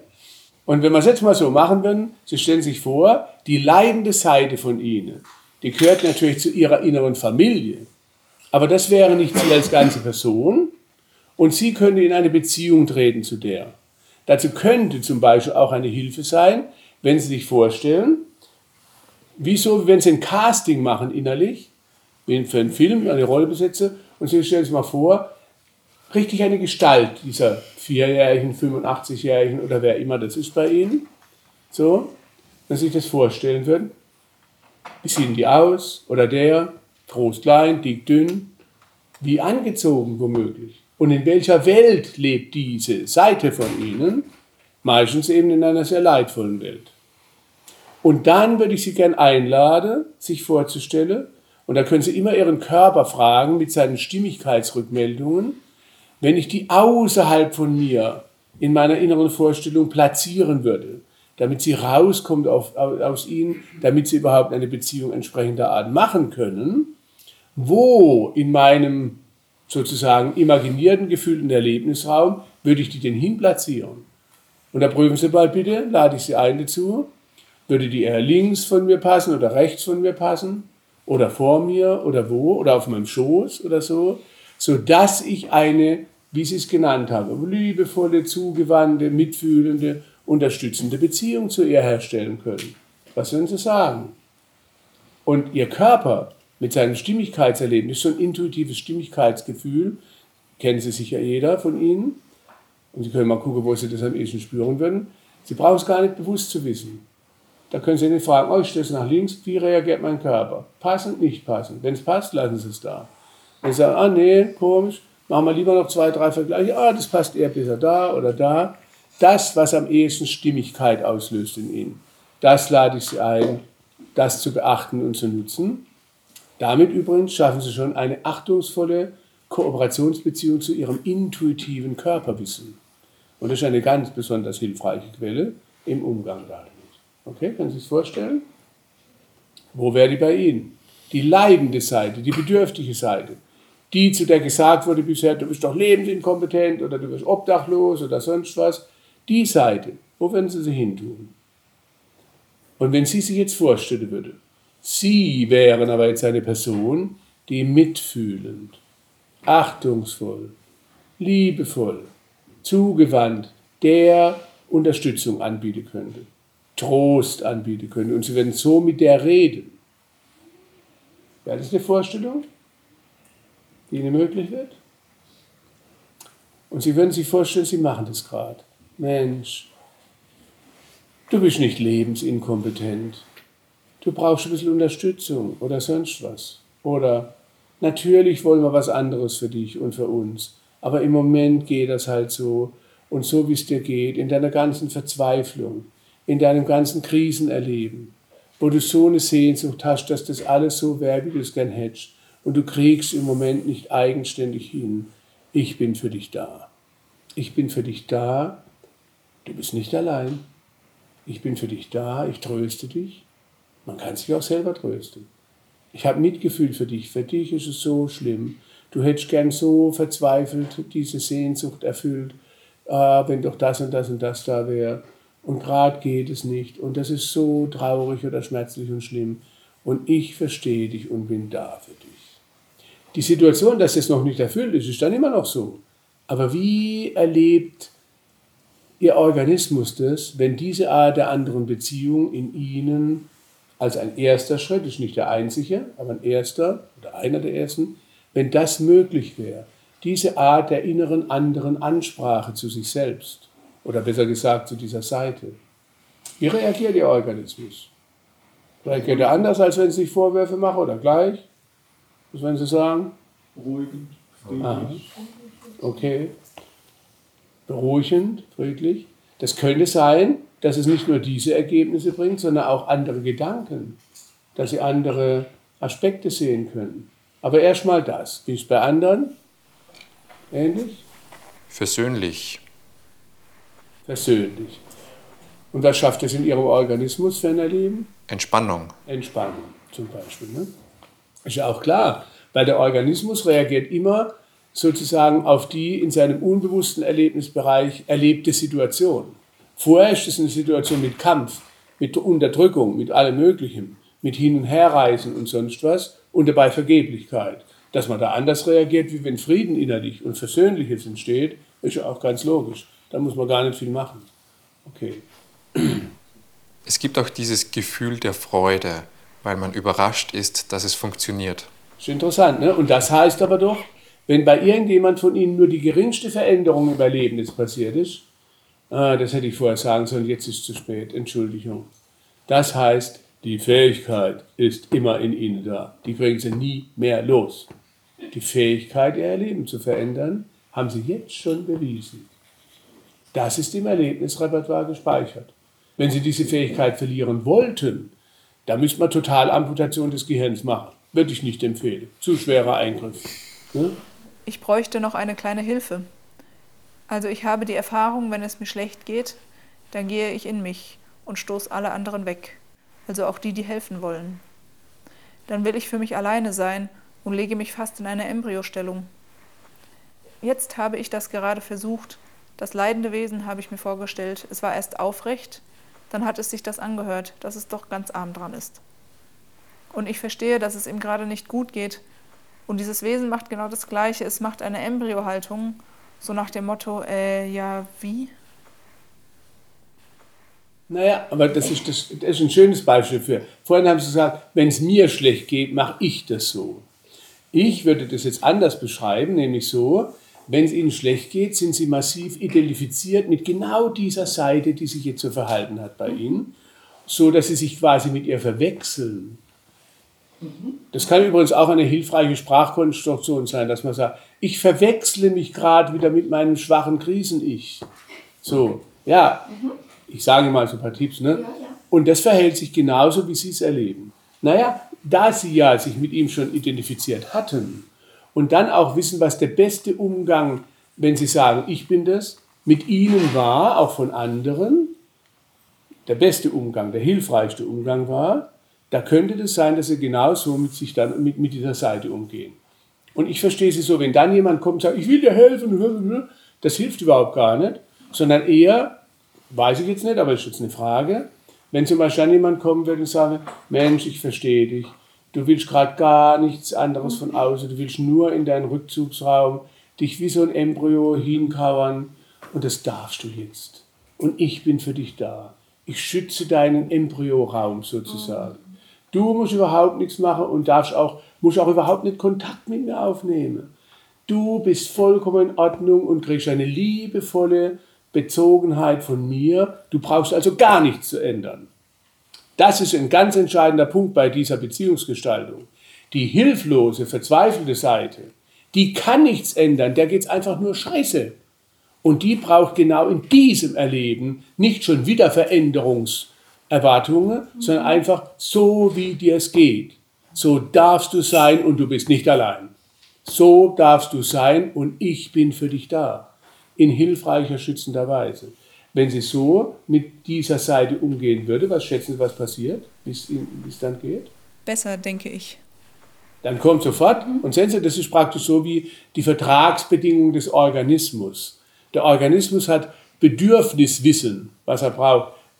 Und dann würde ich Ihnen das empfehlen. So, als Fragen, hier, so in der Reihenfolge. Meine vierjährige Seite hat immer das Bedürfnis, auf der Brust zu liegen. Und das finde ich insofern spannend, da ich häufig so einen Druck in der Brust verspüre. Aber das darf ich nicht mit meinem Krisen-Ich verwechseln. Und das ist mir dann häufig zu viel und dann versuche ich es woanders hinzusetzen und dann ist es wieder mal so unzufrieden, weil es gerade da liegen will. Ja, sie brauchen halt beide was, ne? nicht nur die Kleinen so in der Form. Das ist wie bei Eltern auch. Bestimmte Kinder ist ja klar, die könnte unersättlich, könnte, kommt dem Erwachsenen vor sein, sind sie wahrscheinlich gar nicht, aber es kommt einem so vor. Und da ist, man, ist dann einfach manchmal zu viel. Also wäre jetzt gut zu gucken, was bräuchten denn Sie, aber da mache ich Ihnen gleich noch ein paar Zusatzangebote, damit Sie überhaupt wenigstens einigermaßen auf die Bedürfnisse der eingehen können. Und manchmal gibt es halt auch noch andere Bedürfnisse, wo die nicht alles kriegt, was sie braucht. Das ist dann schade und traurig, aber andererseits eine Schule fürs Leben. Viktor Frankl, sehr wichtiger, berühmter Entwickler der sogenannten Logotherapie und Existenzanalyse.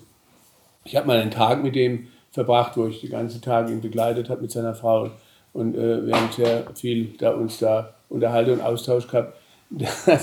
den, den haben sie schon beim Alfred Adler und auch beim Freud in den 20er Jahren in den psychoanalytischen Vereinigungen in Wien rausgeschmissen. Als Student, weil er so frech war, da hat er dann, damals war in der Psychoanalyse immer so die Idee anscheinend, so hat er mir erzählt, also wenn jemand irgendwas Traumatisches erlebt hat, dann führt es halt zu Störungen. Und dann gehen die Leute zu Therapeuten. Und der Viktor Frankl hat dann damals schon gesagt, und später, der war im KZ, in vier verschiedenen KZs.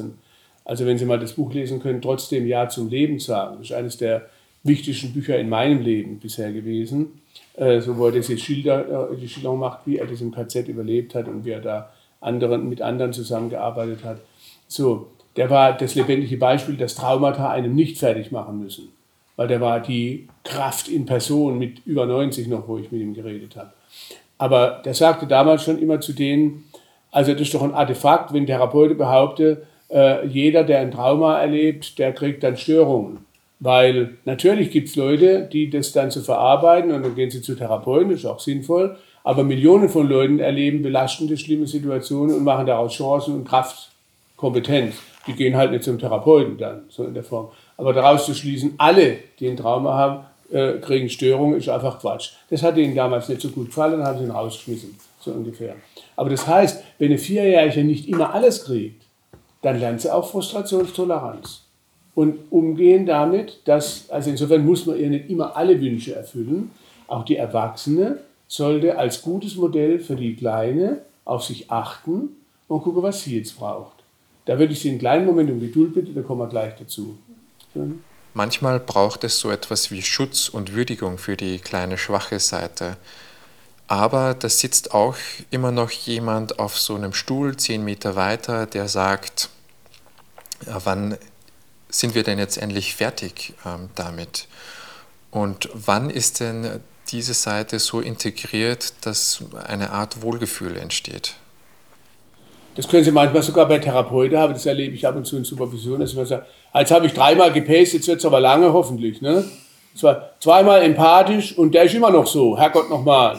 So, wie wenn der sagt, also zweimal empathisch gehabt, jetzt langsamer, hopp und jetzt vorwärts. Das ist ein Missverständnis. Was das aber heißt, was Sie sagen, ist, wir müssen jetzt noch eine zusätzliche Instanz aufbauen. Weil das war ja vorher schon so. Ne? Wenn es Ihnen schlecht ging, dann kann man ja sagen, da gibt es eine leidende Seite, aber eine, die auch diesen Druck macht. So.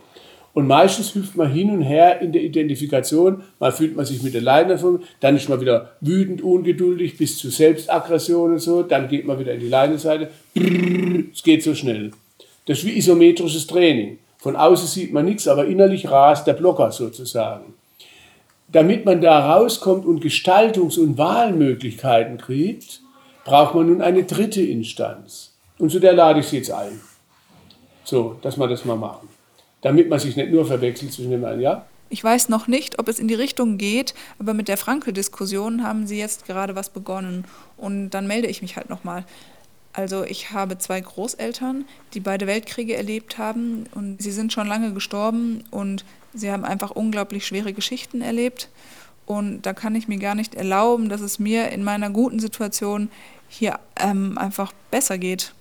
Und äh, dass ich in dieser guten Situation hier einfach diese Selbstaufopferung nicht bringen kann. Ich verstehe, was Sie meinen, aber Sie, wenn Sie sagen, Sie können sich das nicht erlauben, naja, da würde ich jetzt wieder fragen, wer in Ihnen sagt das?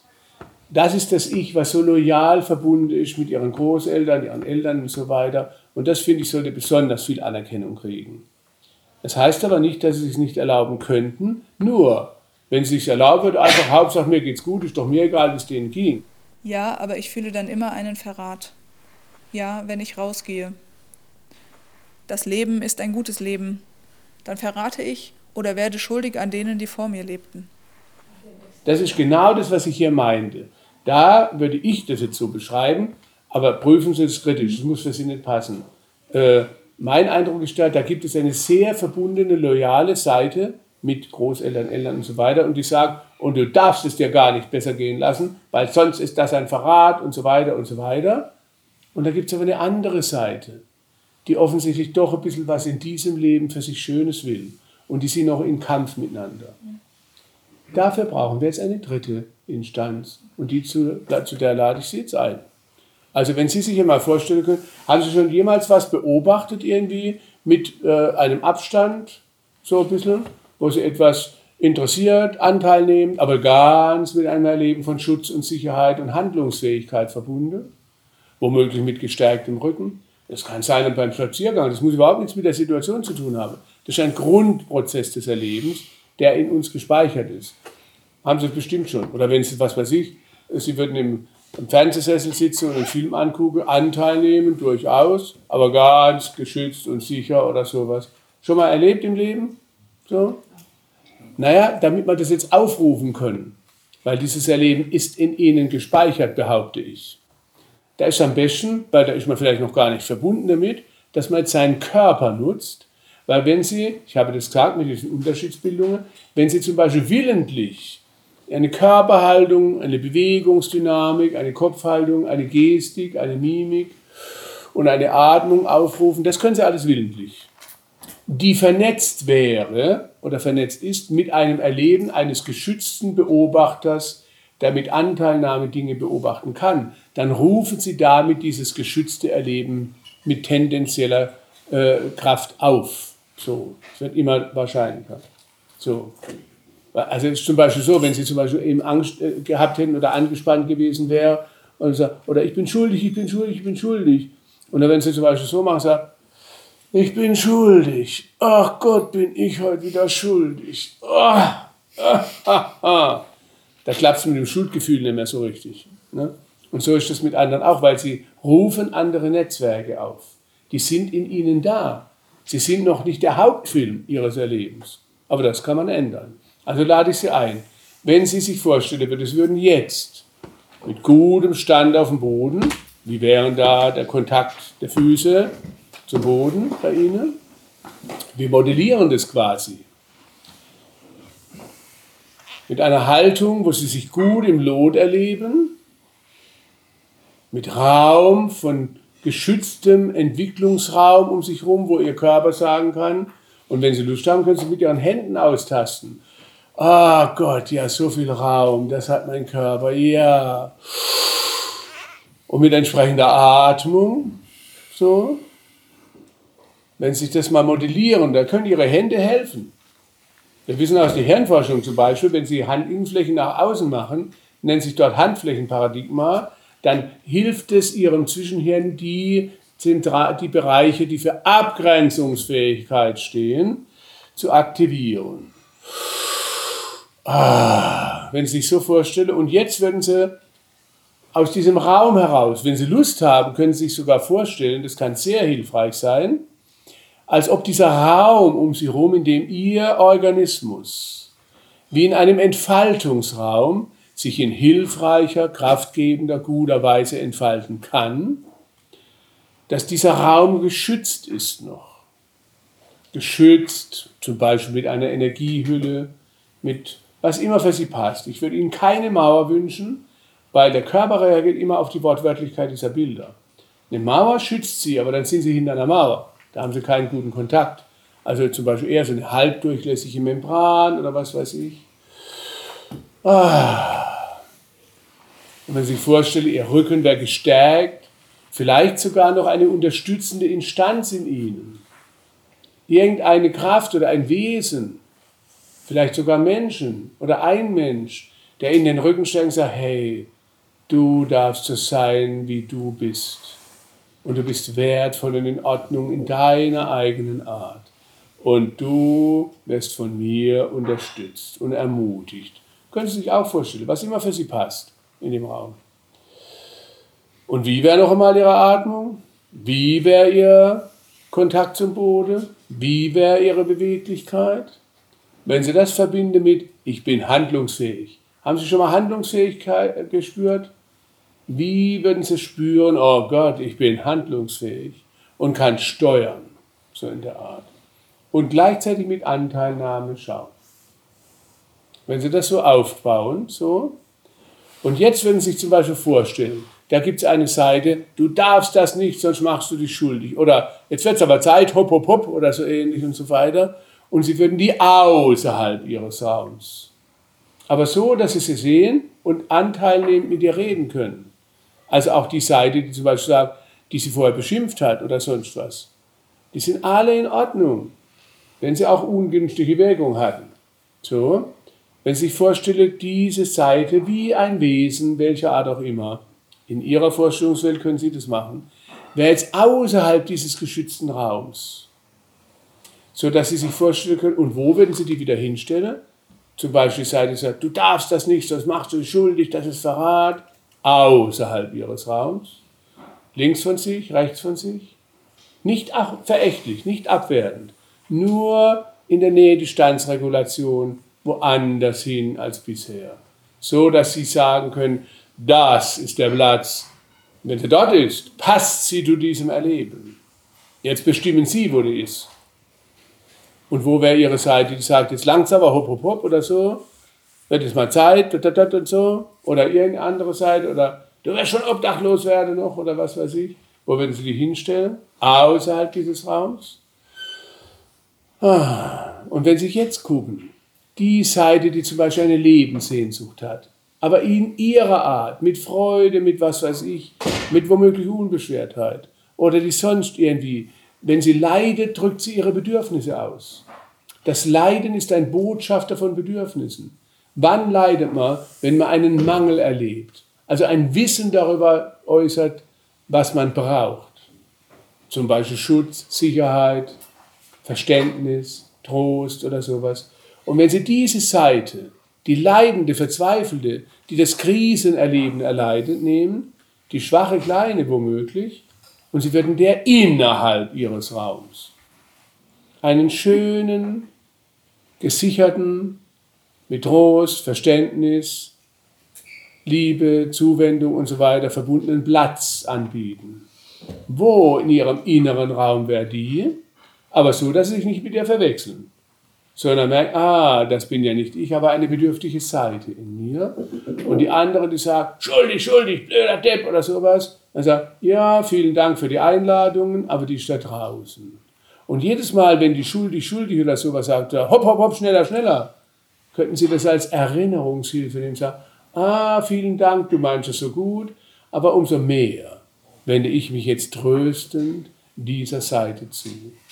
Und eine Seite sagt, du musst, du darfst dir das nicht erlauben, die haben es auch schlimm und so weiter und so weiter und deswegen darfst du keine Freude haben. Sag, so Verständnis habe ich für dich auch, für deine Loyalität, für deine Treue zu diesen Vorfahren. Und ich sorge jetzt liebevoll für die lebensbedürftige, lebenshungrige Seite.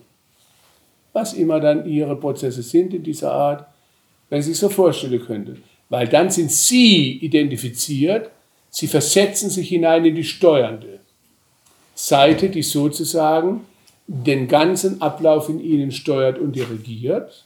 Und diese Fähigkeit ist in Ihnen da. Und gehen entsprechend dann mit den anderen Seiten um. Wie wäre dabei Ihre Atmung? Welche Gestik von Ihnen? Sie müssen es gar nicht machen wie ich jetzt hier so, aber in Ihrem inneren Erleben, in Ihrer Vorstellung können Sie es sich vorstellen. Welche Gestik wäre da hilfreich? Welche Atmung? Welche Bewegungskoordination? Sie können es aber auf allen Sinnen ausbauen. Wenn Sie sich mal vorstellen, diese Steuerungshaltung, wo ich in Beziehung trete zu beiden Fraktionen in mir, möglicherweise gibt es noch mehr, aber wir bleiben jetzt mal bei den beiden, die kann ich jetzt wirksam in hilfreicher Weise steuern, sodass ich die Bedürftigkeit der leidenden Seite verstehe, für die was tue und achtungsvoll die Einladung der anderen beachte, aber mich nicht mehr von ihnen dominieren und despotisch unterdrücken lasse. Erstmal so. Welche, könntest du auch sagen, welche Musik, welche klangliche Qualität, was sonst würde das auch noch unterstützen?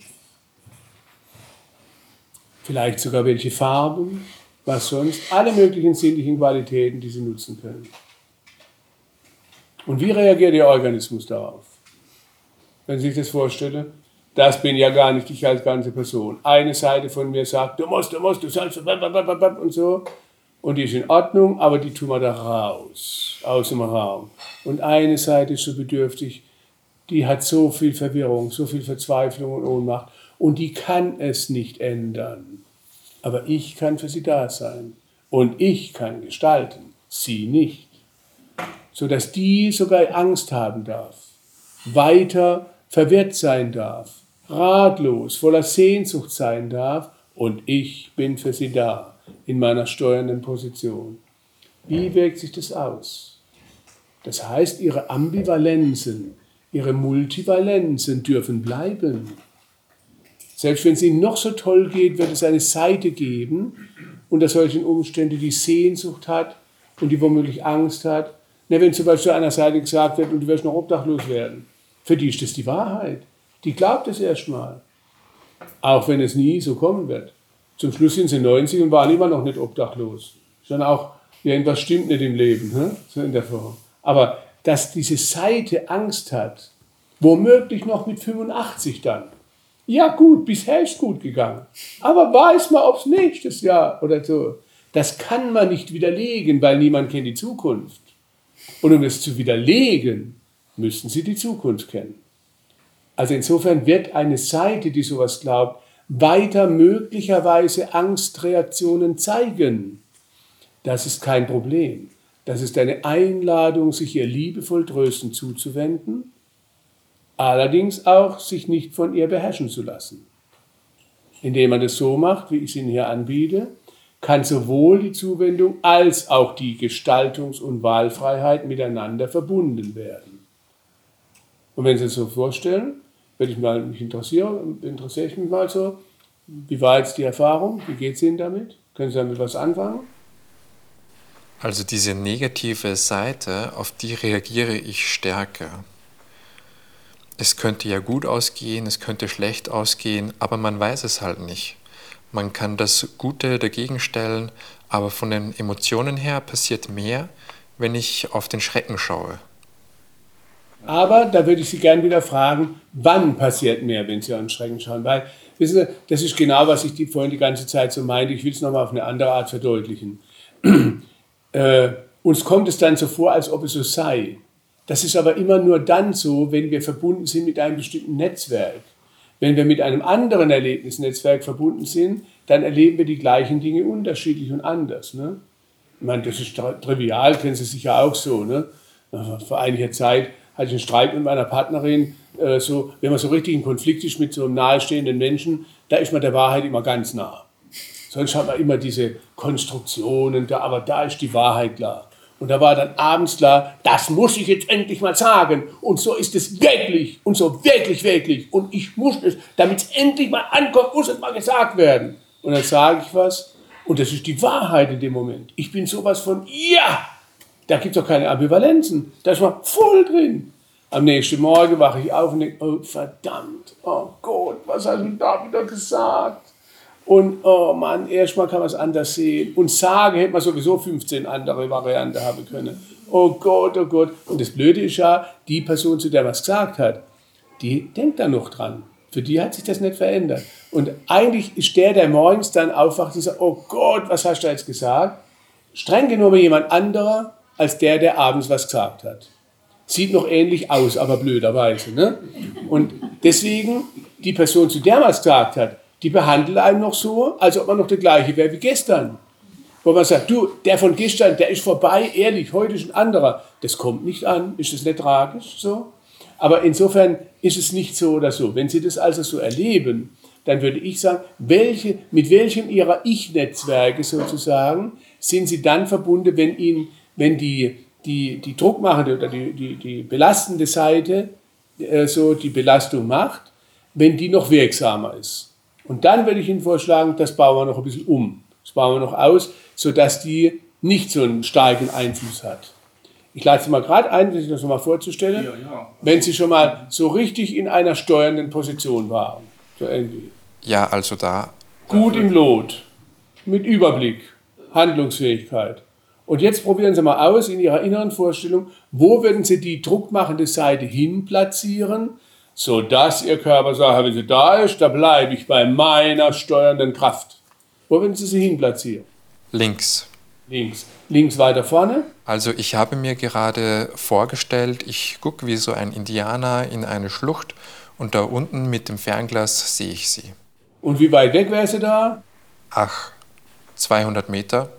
Aha, also, und jetzt stellen Sie mal vor, dort ich würde Ihnen vorschlagen, dass Sie noch in Beziehung zu der bleiben, weil die ist nicht blöd, die meint es ja gut. Die hat nur halt, äh, sagen wir mal, Lösungsstrategien, die Ihnen nicht gut getan haben. Aber die Absicht war gut. So, also würde ich sagen, wenn Sie jetzt mal sich vorstellen, ah, da unten ist sie 200 Meter in der Schlucht und ruft jetzt die gleichen Sachen Ihnen zu aus der Schlucht. So, und Sie sind in dieser Haltung. Wie wirkt es jetzt? Da ich jetzt nichts Konkretes habe, wirkt das Bild ich habe eine sehr schöne Beobachter. Ich kann gucken, was macht die da, was für eine Relevanz hat das. Ich kann mich gut distanzieren und habe ich hierfür gesorgt. Natürlich ist es meistens äh, am Anfang überhaupt nicht vernetzt oder wenig vernetzt mit Situationen, wo sie viel vielleicht Stress erlebt haben. Das heißt aber nur, dass die Aufgabe wäre, erstmal das richtig gut aufzubauen und dann allmählich zu vernetzen mit den Situationen, in denen sie bisher Druck oder Stress oder sowas erlebt hatten. Weil dann wird praktisch die gleiche Stresssituation mit der Zeit, das geht nicht auf einen Schlag, aber mit der Zeit auch genau diese Haltung auslösen und dann sehen sie die Stresssituation auch in der Schlucht und können anders handeln. Wie Sie sagten, ich verwechsel mich dann mit diesem schwachen inneren Anteil. Den Beobachter, mit dem verwechsel ich mich dann. Das muss man auch ernst nehmen, so, weil das ist tausendmal gelaufen. Das, äh, deswegen wäre es auch gut, wenn man gar nicht von sich erwartet, dass das jetzt ein für alle Mal erledigt wäre, weil das können Sie nicht löschen. Nichts kann man löschen im Gehirn, aber man kann allmählich das andere zum Hauptfilm machen. Das braucht aber Zeit. Ja? So rein rational kann ich alles nachvollziehen, aber ich hänge immer noch am ersten Schritt. Im Leiden des Alten. Und das ist so übermächtig, dass ich die anderen Schritte gar nicht nachvollziehen kann. Wenn Sie nicht dran denken, ist ganz klar. Dann, das heißt für mich, äh, erstmal sind Sie so überflutet wahrscheinlich dann von der Dreijährigen und die Dreijährige kann das nicht. Also das setzt schon voraus, was ich Ihnen vorgeschlagen habe, die Erinnerung, dass das nicht der ganze Mensch ist. Insofern verstehe ich das, wenn Sie das so sagen. Also wäre jetzt noch die Frage, was könnte Ihnen helfen, allmählich sich mehr daran zu erinnern? Dafür könnte zum Beispiel eine kleine Vorübung sein, lade ich Sie wieder zu all, äh, alle dazu ein, dass Sie sich vorstellen, es erwischt Sie mal wieder so richtig und das vernetzen wir jetzt so. Weil die Fähigkeiten sind in Ihnen schon da, sie sind nur noch nicht vernetzt, wenn Sie es gerade besonders überflutet. Ne? Also müsste das neu vernetzt werden. Erleben zu verändern heißt immer, das ist wie so ein Häkelkurs sozusagen. Ich biete Ihnen als jetzt einen hypnosystemischen Häkelkurs an habe ich jetzt nicht in die Ausschreibung auf der Website geschrieben. Da würden es ja würden ganz andere Leute kommen. Ne? Aber eigentlich ist es so. Also wenn Sie sich vorstellen, Sie kommen sich wieder vor wie die Dreijährige, so zu wem werden Sie denn körperlich? Was würden Sie sagen, wenn man es übertrieben machen würde? Das wäre übrigens eine große Hilfe, das wäre jetzt die Problemlösungsgymnastik, die ich ja auch mal entwickelt habe und die wir Ihnen anbieten. Können Sie auch nochmal auf diese Art sich Hilfe verschaffen. Erstmal das Ja nicht zu vermeiden, dass Sie ins Leidvolle gehen. Weil das schafft schon so eine feindselige Beziehung. Sondern wenn Sie jetzt mal sich vorstellen, es erwischt Sie wieder richtig und Sie, es haut voll rein und Sie kommen sich so vor, ich bin nur die und sonst nichts. Zu wem werden Sie, wenn Sie das übertrieben machen würden? Wie sind Ihre Körperhaltungsprozesse? Wie ist Ihre Schulter, wie ist Ihre Kopfhaltung? Werden Sie kleiner? Gehen Sie nach unten oder so? Das würden Sie sagen. In der Art, wie ist Ihre Atmung? Mimik, Gestik, so. Okay. Und wenn Sie sich jetzt vorstellen würde, jetzt hier im Moment, können Sie es vielleicht eher vorstellen, Sie wären die Beobachtende, die, die steuern kann, die sich nicht mehr verwechselt. Wie wäre da Ihre Körperhaltung? Ah, so, okay. Und jetzt wäre dann das, was allmählich zur Vernetzung beiträgt, wenn Sie erstmal die ungünstige Position einnehmen, nicht vermeiden, weil die muss jetzt vernetzt werden und die aber dann mit der Steuerhaltung vernetzen. Und wenn Sie es 20, 30 Mal machen, dann kommt automatisch, wenn Sie rein versacken in das alte Problemmuster, wie die unbewusste Erinnerung an das andere und mit höherer Wahrscheinlichkeit wird es aufgerufen. Das ist ein Prozess der Neuvernetzung.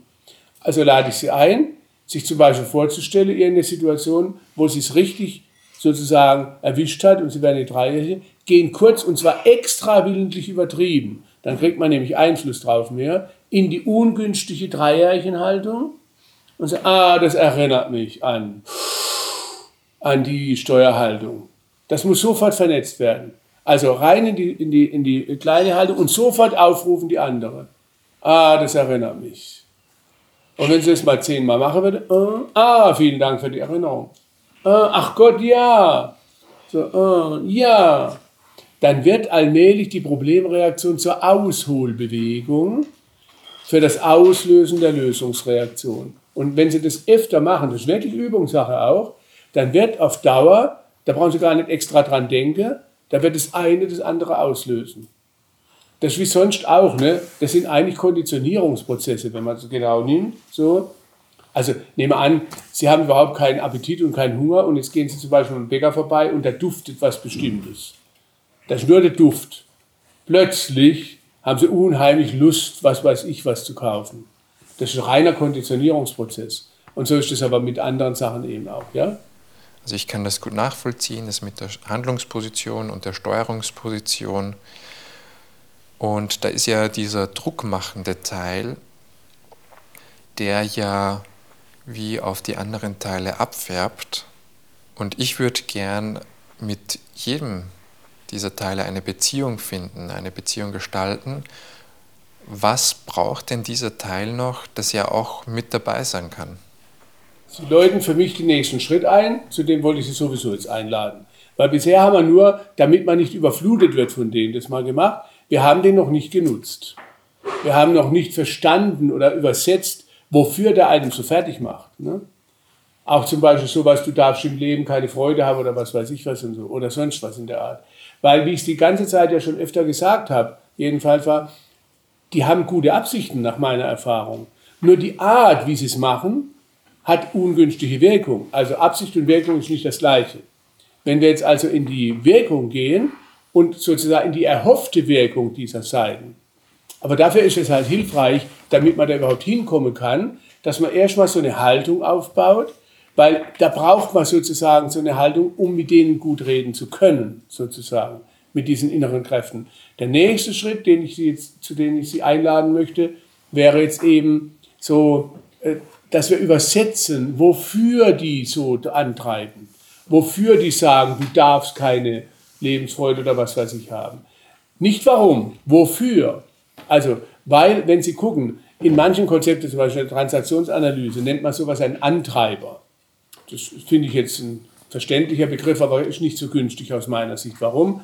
Naja, weil er oft mit abwertender Qualität versehen wird und das ist nicht so günstig, wenn es so gemacht wird. Müsste nicht sein, aber deswegen, äh, wenn wir aber sagen, das wäre ein Antreiber, ja, dann treibt er doch mit einer Richtung. Von wo nach wo treibt denn der Antreiber an und wofür? Das ist das Interessante, das habe ich schon tausendmal in, in der Therapie oder so gehabt, wenn ich die Leute frage, gerade wenn die sehr gelitten haben unter sehr abwertenden solchen Zeiten, dann sagen die, die soll also einfach weg, die soll einfach weg und die kriegen sie aber nicht weg. Ne? Und wenn ich dann frage, wofür treibt die an, dann wissen sie das gar nicht. Deswegen habe ich so Methoden entwickelt, ich nenne es dann aus dem Antreiber einen Sehnsuchtsmentor zu machen.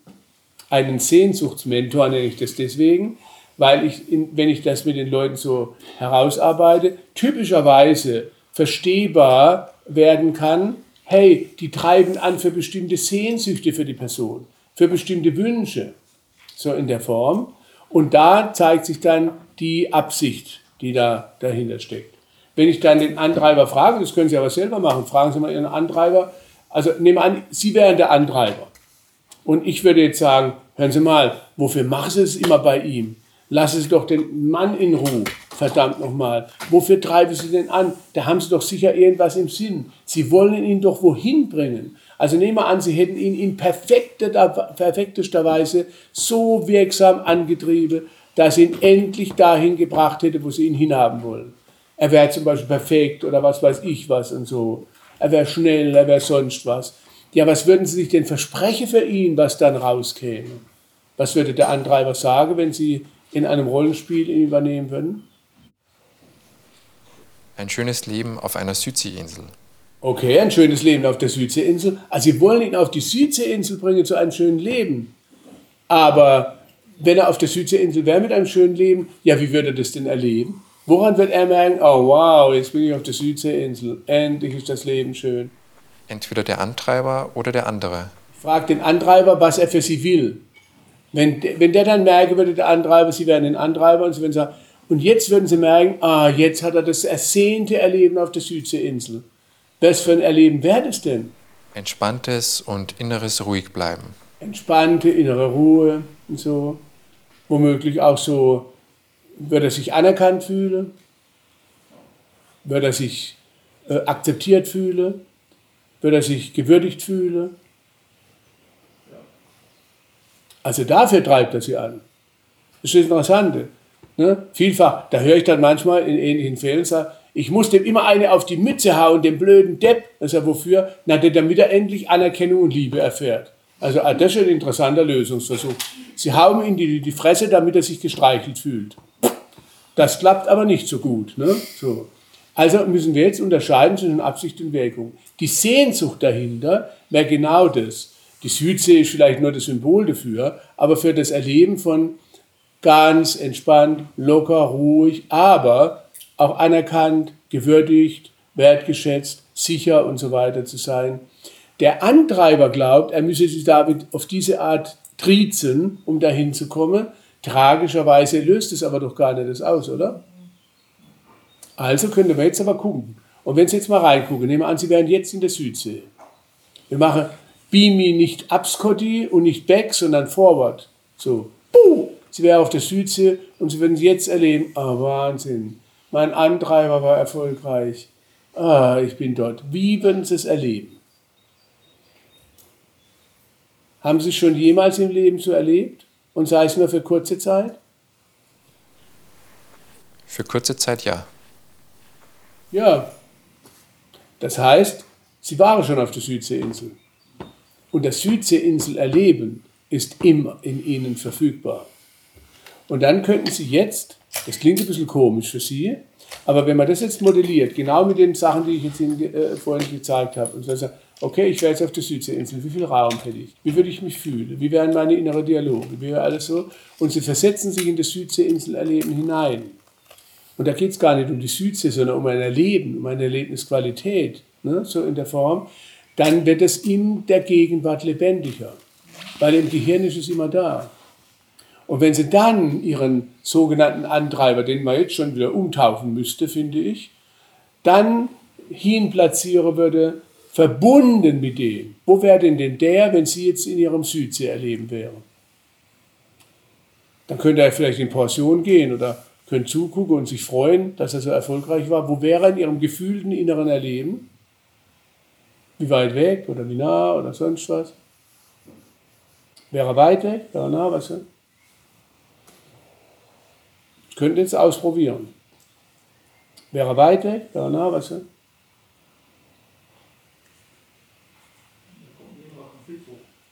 Welcher?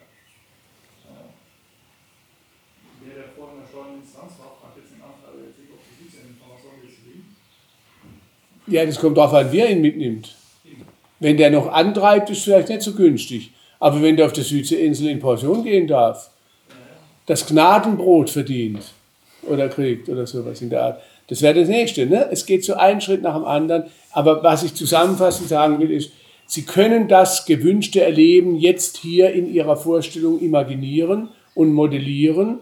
Wenn Sie sich dann reinversetzen, dann kommt immer wieder mehr und mehr dieses Erleben zustande.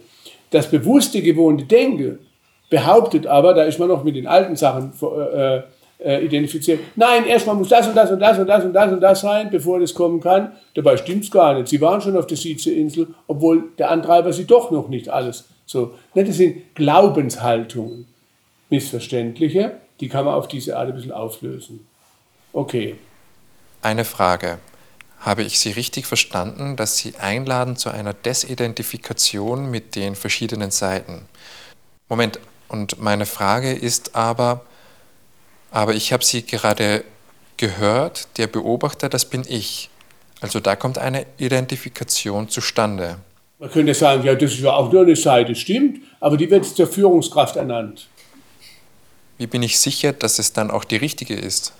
Na, da fragen Sie am besten Ihren Körper. Sie nehmen am besten die, äh, die Ihnen ermöglicht, den bestmöglichen Zugang zu Handlungsfähigkeit, Überblick, gut im Lot sein und so weiter, die das repräsentiert. Ich würde es mal anders formulieren. Wenn Sie leiden, dann drückt ein Leid immer, so unschön das ist, das ist ja quälend und furchtbar, das ist ja klar, braucht man nicht, nichts beschönigen. Aber es drückt immer Ihr intuitives, untrügliches Wissen aus darüber, was Sie brauchen.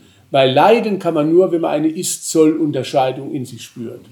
Was aber heißt, Sie müssen eine Ahnung, ein intuitives Wissen darüber haben, wie es gut für Sie wäre, sonst könnte Sie ja gar nicht merken, es mangelt Ihnen was. Ne? Und dieses Wissen, wenn Sie sich mit dem verbünden und das zu Ihrer Steuerinstanz machen, das erleben. Wenn er zum Beispiel auf der Südseeinsel sein will, dann will er nicht nur in die, in die Hängematte, äh, äh, das ist der erste Schritt, klar. Aber wenn man vier Wochen in der Hängematte war, dann hat man auch wieder andere Bedürfnisse. Es ist wahrscheinlich eher ein Erleben von sich geschützt, sicher, frei, beweglich, mit Wahlmöglichkeiten verbunden zu fühlen, und aber auch anerkannt, gewürdigt und handlungsfähig. Und genau das, das wäre das, wenn Ihnen was anderes besser gefallen wird, dann können Sie das machen als Steuerinstanz. Da haben Sie die Wahl. Nach meiner Erfahrung ist das das, was am ehesten einem hilft, in diese Steuerposition zu kommen, weil jetzt kommen die nächsten Schritte. So, ich biete Ihnen jetzt einfach verschiedene Sachen an und Sie können sich ja nochmal anhören dann auch, wenn Sie Lust haben und dann nicht alles auf einmal, Schritt für Schritt so zu machen, um das nachher zusammenzubauen wie ein Puzzle, so in der Form.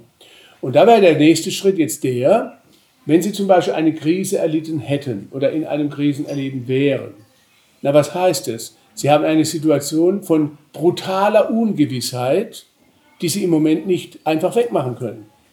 Diese Ungewissheit ist, nehmen wir jetzt die Corona-Sache. Kein Mensch weiß, haben wir nächstes Jahr einen Impfstoff, dieses Jahr, in drei Jahren, so.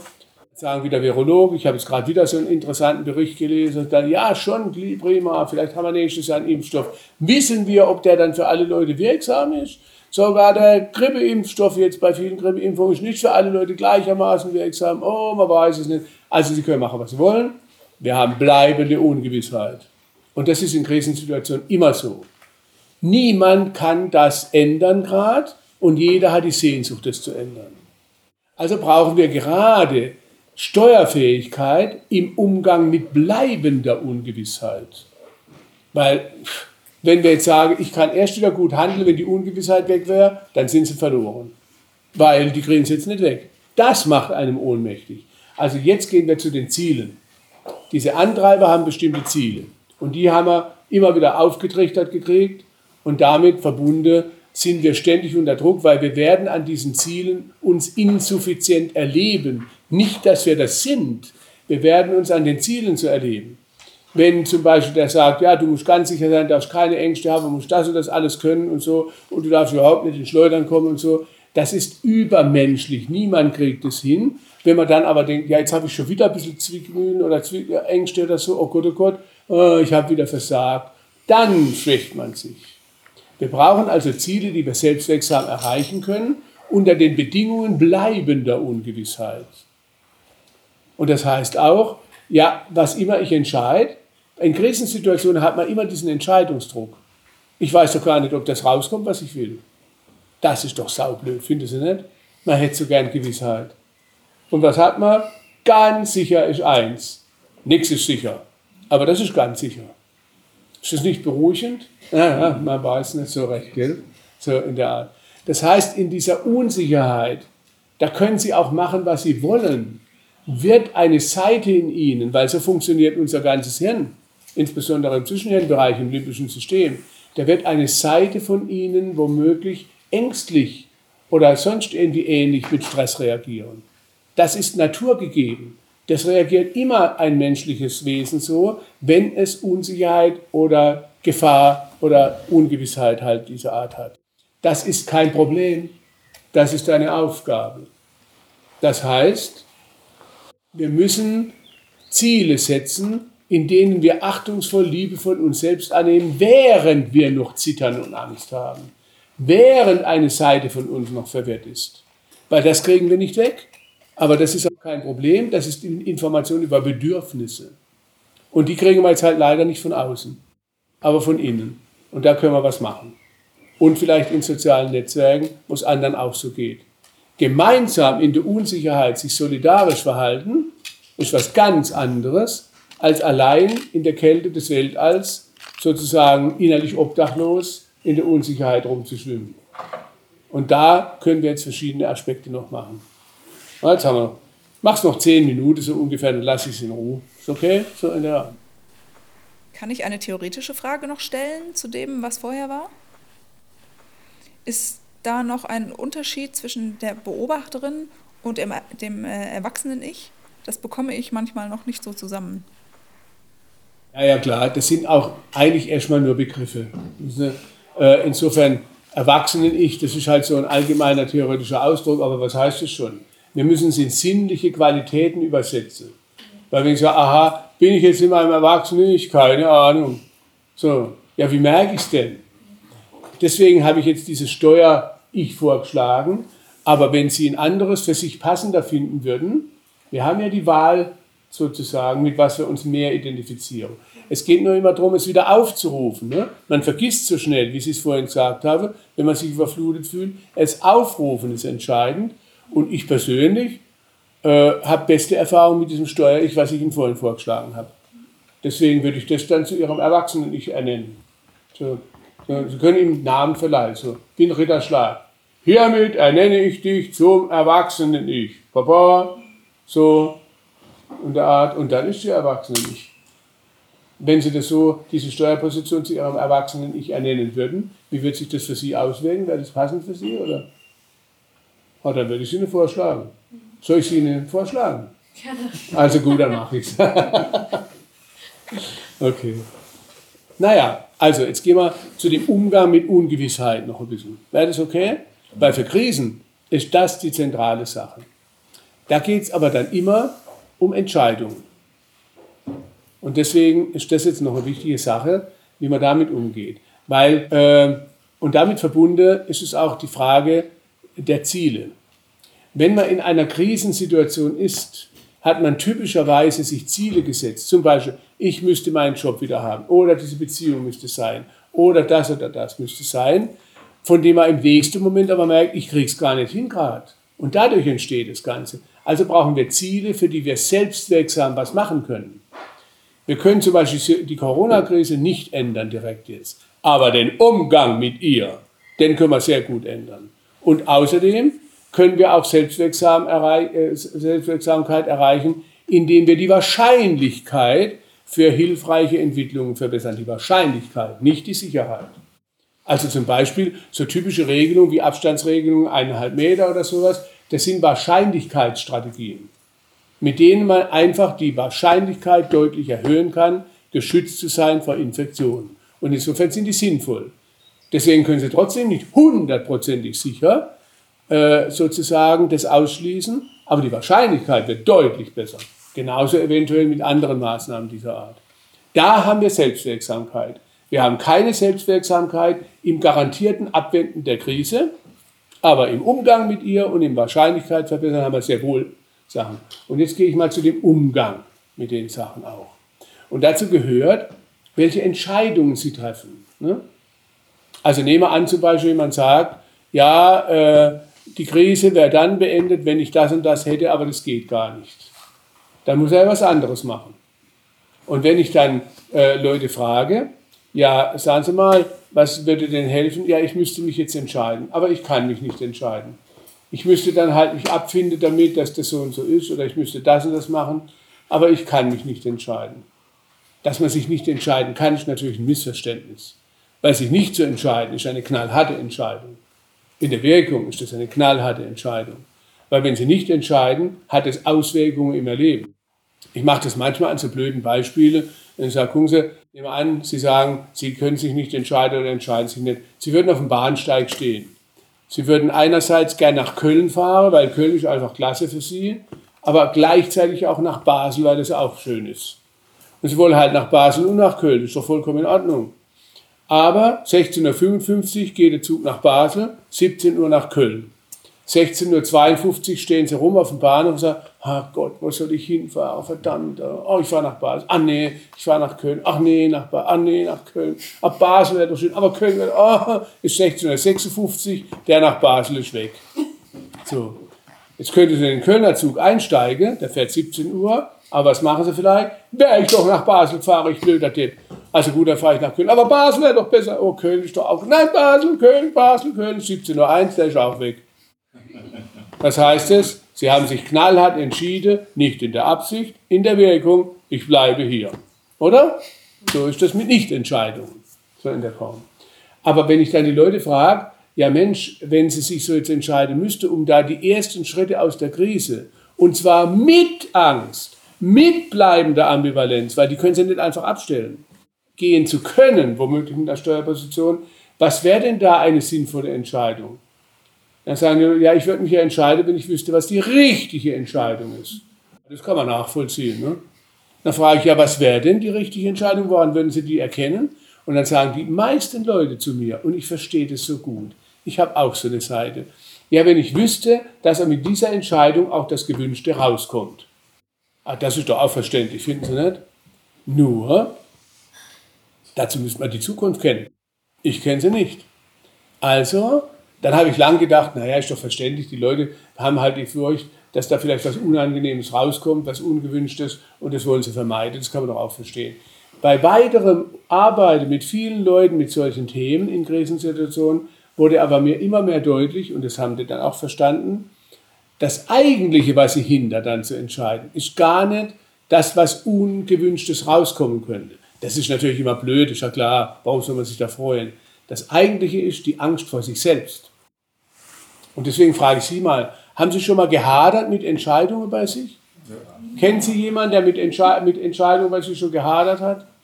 Ah, spannend, gell? Ja, dann sind Sie vom Club. Ne?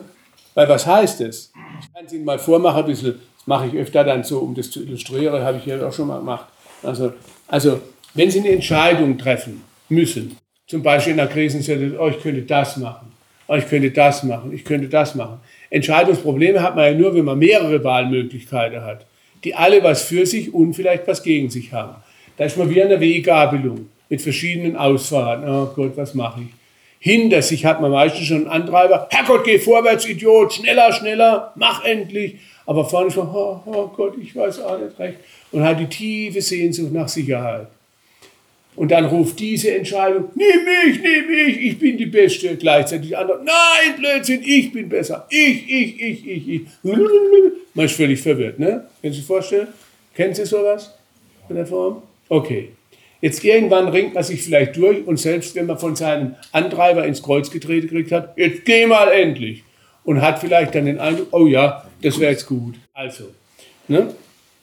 Jetzt ist man da in der Gegenwart. Der in der Gegenwart, wenn ich das jetzt wäre, dann wäre das Gunter Schmidt in der Gegenwart. Der hat jetzt diese, oh, was mache ich jetzt, was mache ich jetzt? Von hinten kriege ich schon ins Kreuz getreten, vom Antreiber. Wenn ich dann sage, oh, ich warte lieber noch, ich weiß noch nicht, bumm, kriegt man wieder von hinten eine. Also man fühlt sich aufgehoben. Von vorne brüllt von hinten kriegt man Druck. Ne?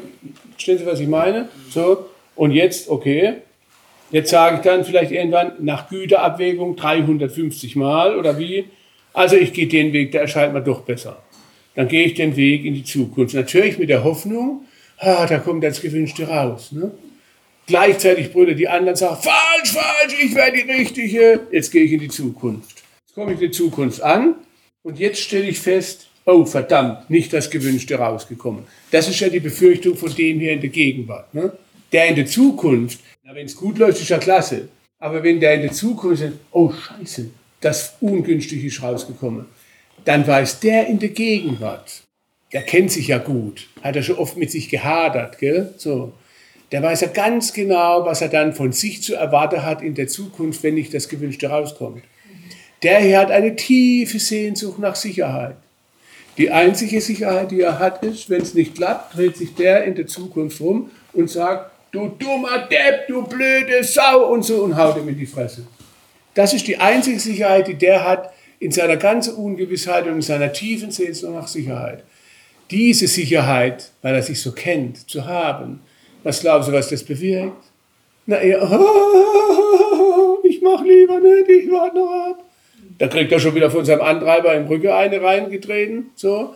Also wie man es macht, ist nichts. Was heißt das? Wir brauchen eine Strategie für den Umgang mit der bleibenden Ungewissheit. Und die kriegen wir nicht von außen, weil das haben wir ja probiert und die kriegen wir halt dann nicht. Aber wir kriegen wenigstens eine relative Sicherheit von unserem Zukunfts-Ich. Wenn wir mit unserem Zukunfts-Ich, und dazu lade ich Sie jetzt wieder ein, wenn wir mit unserem Zukunfts-Ich eine verlässliche, treue Verabredung machen könnte, dass Ihr Zukunfts-Ich, also die Person, die Sie dann in der Zukunft wären, imaginativ Ihnen jetzt schon verspricht, wenn es klappt, ist sowieso klasse. Aber auch dann werde ich dich anerkennen für den Mut, in die Ungewissheit gegangen zu sein. Weil unter solchen Bedingungen was zu machen, das ist eine Wagnisleistung. Weil sie wissen doch gar nicht, was rauskommen kann. Kann ja niemand wissen. Insofern ist es mutig und höchst anerkennenswert, wenn sie über die Schwelle in die Ungewissheit gehen. Und wenn sie noch so toll aussieht, ist trotzdem ungewiss. Aber noch wichtiger ist, dass ihr zukünftig ihnen verspricht, wie auch immer es ausgeht und sogar wenn es nicht gut ausgeht, ich werde dir eine treue Freundin oder ein treuer Freund sein, werde dich anerkennen für deinen Mut, weil das Zukunfts-Ich weiß mehr als der Gegenwarts-Ich. Und wodurch? Das hat es ihnen in der Gegenwart zu verdanken. Weil das Zukunfts-Ich kann nur mehr kriegen an Wissen, weil Sie in der Gegenwart so mutig waren, den Schritt zu wagen, eine Entscheidung zu treffen. Also müsste ihr zukünftig Ihnen danken, Sie anerkenne für Ihren Mut und Ihnen jetzt schon verspreche, wenn es nicht klappen würde, werde ich dir tröstend ein liebevoller, achtungsvoller Freund oder eine Freundin sein, um dann mit dir zusammen zu gucken, was machen wir mit dieser neuen Erkenntnis. Weil das ist ja eigentlich ein Informationsgewinn dann. Deswegen lade ich jetzt noch kurz ein. Naja, das könnte man noch kurz machen. Ähm, also nehmen wir an, Sie können sich vorstellen, Sie haben irgendeine Entscheidung in dieser Ungewissheit. In einer Krise muss man immer eine Entscheidung treffen. So, äh, und Sie würden jetzt nicht wissen, Sie wissen es einfach nicht, was sozusagen rauskommt. Sie machen eine gute Güterabwägung, was spricht dafür, dafür, dafür, was spricht dagegen. Und wenn Sie dann zu einem Stimmigkeitserleben kommen würde, also relativ gesehen wäre äh, Option X sinnvoller. Aber ich habe keine Gewissheit, dass Sie als erstes allein schon mit dieser womöglich aufkommenden Zittrigkeit, Angst, mit der Unsicherheit liebevoll umgehen. Da meldet sich natürlich eine unsichere Seite, die Angst hat vor ungewissen Entwicklungen. Und das ist alles in Ordnung und sollte liebevoll getröstet werden. Gell? Etwas in mir darf Angst haben. Etwas in mir darf verunsichert bleiben. Etwas in mir ist so in Ordnung, wenn es bibbert. Und ich bin für dich da aus einer Steuerposition um dann eine Verabredung zu machen mit ihrem zukünftigen Ich, sodass sie dem zukünftigen Ich mit dem verhandeln und sich von ihm versprechen lassen, was immer rauskommt. Ich bin für dich da, ich werde dich trösten, wenn was Ungünstiges rauskommt. Ich danke dir für deinen Mut, dass ich überhaupt diese Erkenntnis dann kriegen kann und wir machen dann gemeinsam das Beste daraus. Wie würde Ihr Zukunfts-Ich für Sie aussehen innerlich? Und wenn Sie sich vorstellen, Sie versprechen das dem Zukunfts-Ich.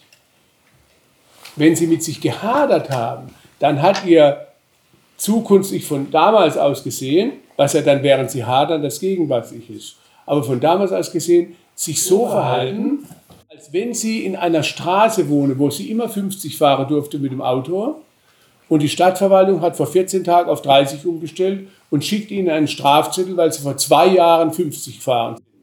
Den würden sie hoffentlich nicht bezahlen. Und so gehen wir um mit diesen Dingen. Ist das fair? Da waren die Römer schon weiter. Die haben schon gesagt, keine Strafe ohne Gesetz. Also ein achtungsvoller, unterstützender Umgang mit dieser Ungewissheit. Könnten Sie sich vorstellen, so mit Ihrem Zukunft sich umzugehen? Und ihr zukünftig, wenn Ihnen das jetzt hier verspricht, was immer rauskommt, du kannst dich darauf verlassen. Ich werde so solidarisch für dich da sein. Wie wird sich das auswirken? Ihr zukünftig übrigens kann Ihnen viele Tipps geben. Viele Tipps, was Sie heute machen können. Das machen wir anders mal, da habe ich jetzt nicht mehr so viel Zeit dazu. Mache eine extra mal ein Angebot dafür. Außerdem, um das abzurunden, muss ich noch zwei Aspekte Ihnen nennen wenn Sie in eine Richtung gehen, Sie haben ja ein Entscheidungsproblem nur deswegen, weil es mehrere Wahlmöglichkeiten gibt und jede behauptet, sie sei die richtige. Da können Sie sich hundertprozentig darauf verlassen, wenn Sie in eine Richtung gehen, also jedenfalls in allermeisten Fällen ist, dass Sie innerliche Ja-Abers haben werden. So, oh, hätte ich nicht das doch machen sollen oder das, oh, wäre das nicht so, ach so, ach so. Ne? Wenn zum Beispiel Sie, die das vorhin so gesagt haben, ein bisschen Lebensfreude sich gönnen würde, da können Sie sich darauf verlassen, dass sofort die Seite kommt. Ist das nicht schon ein Verrat?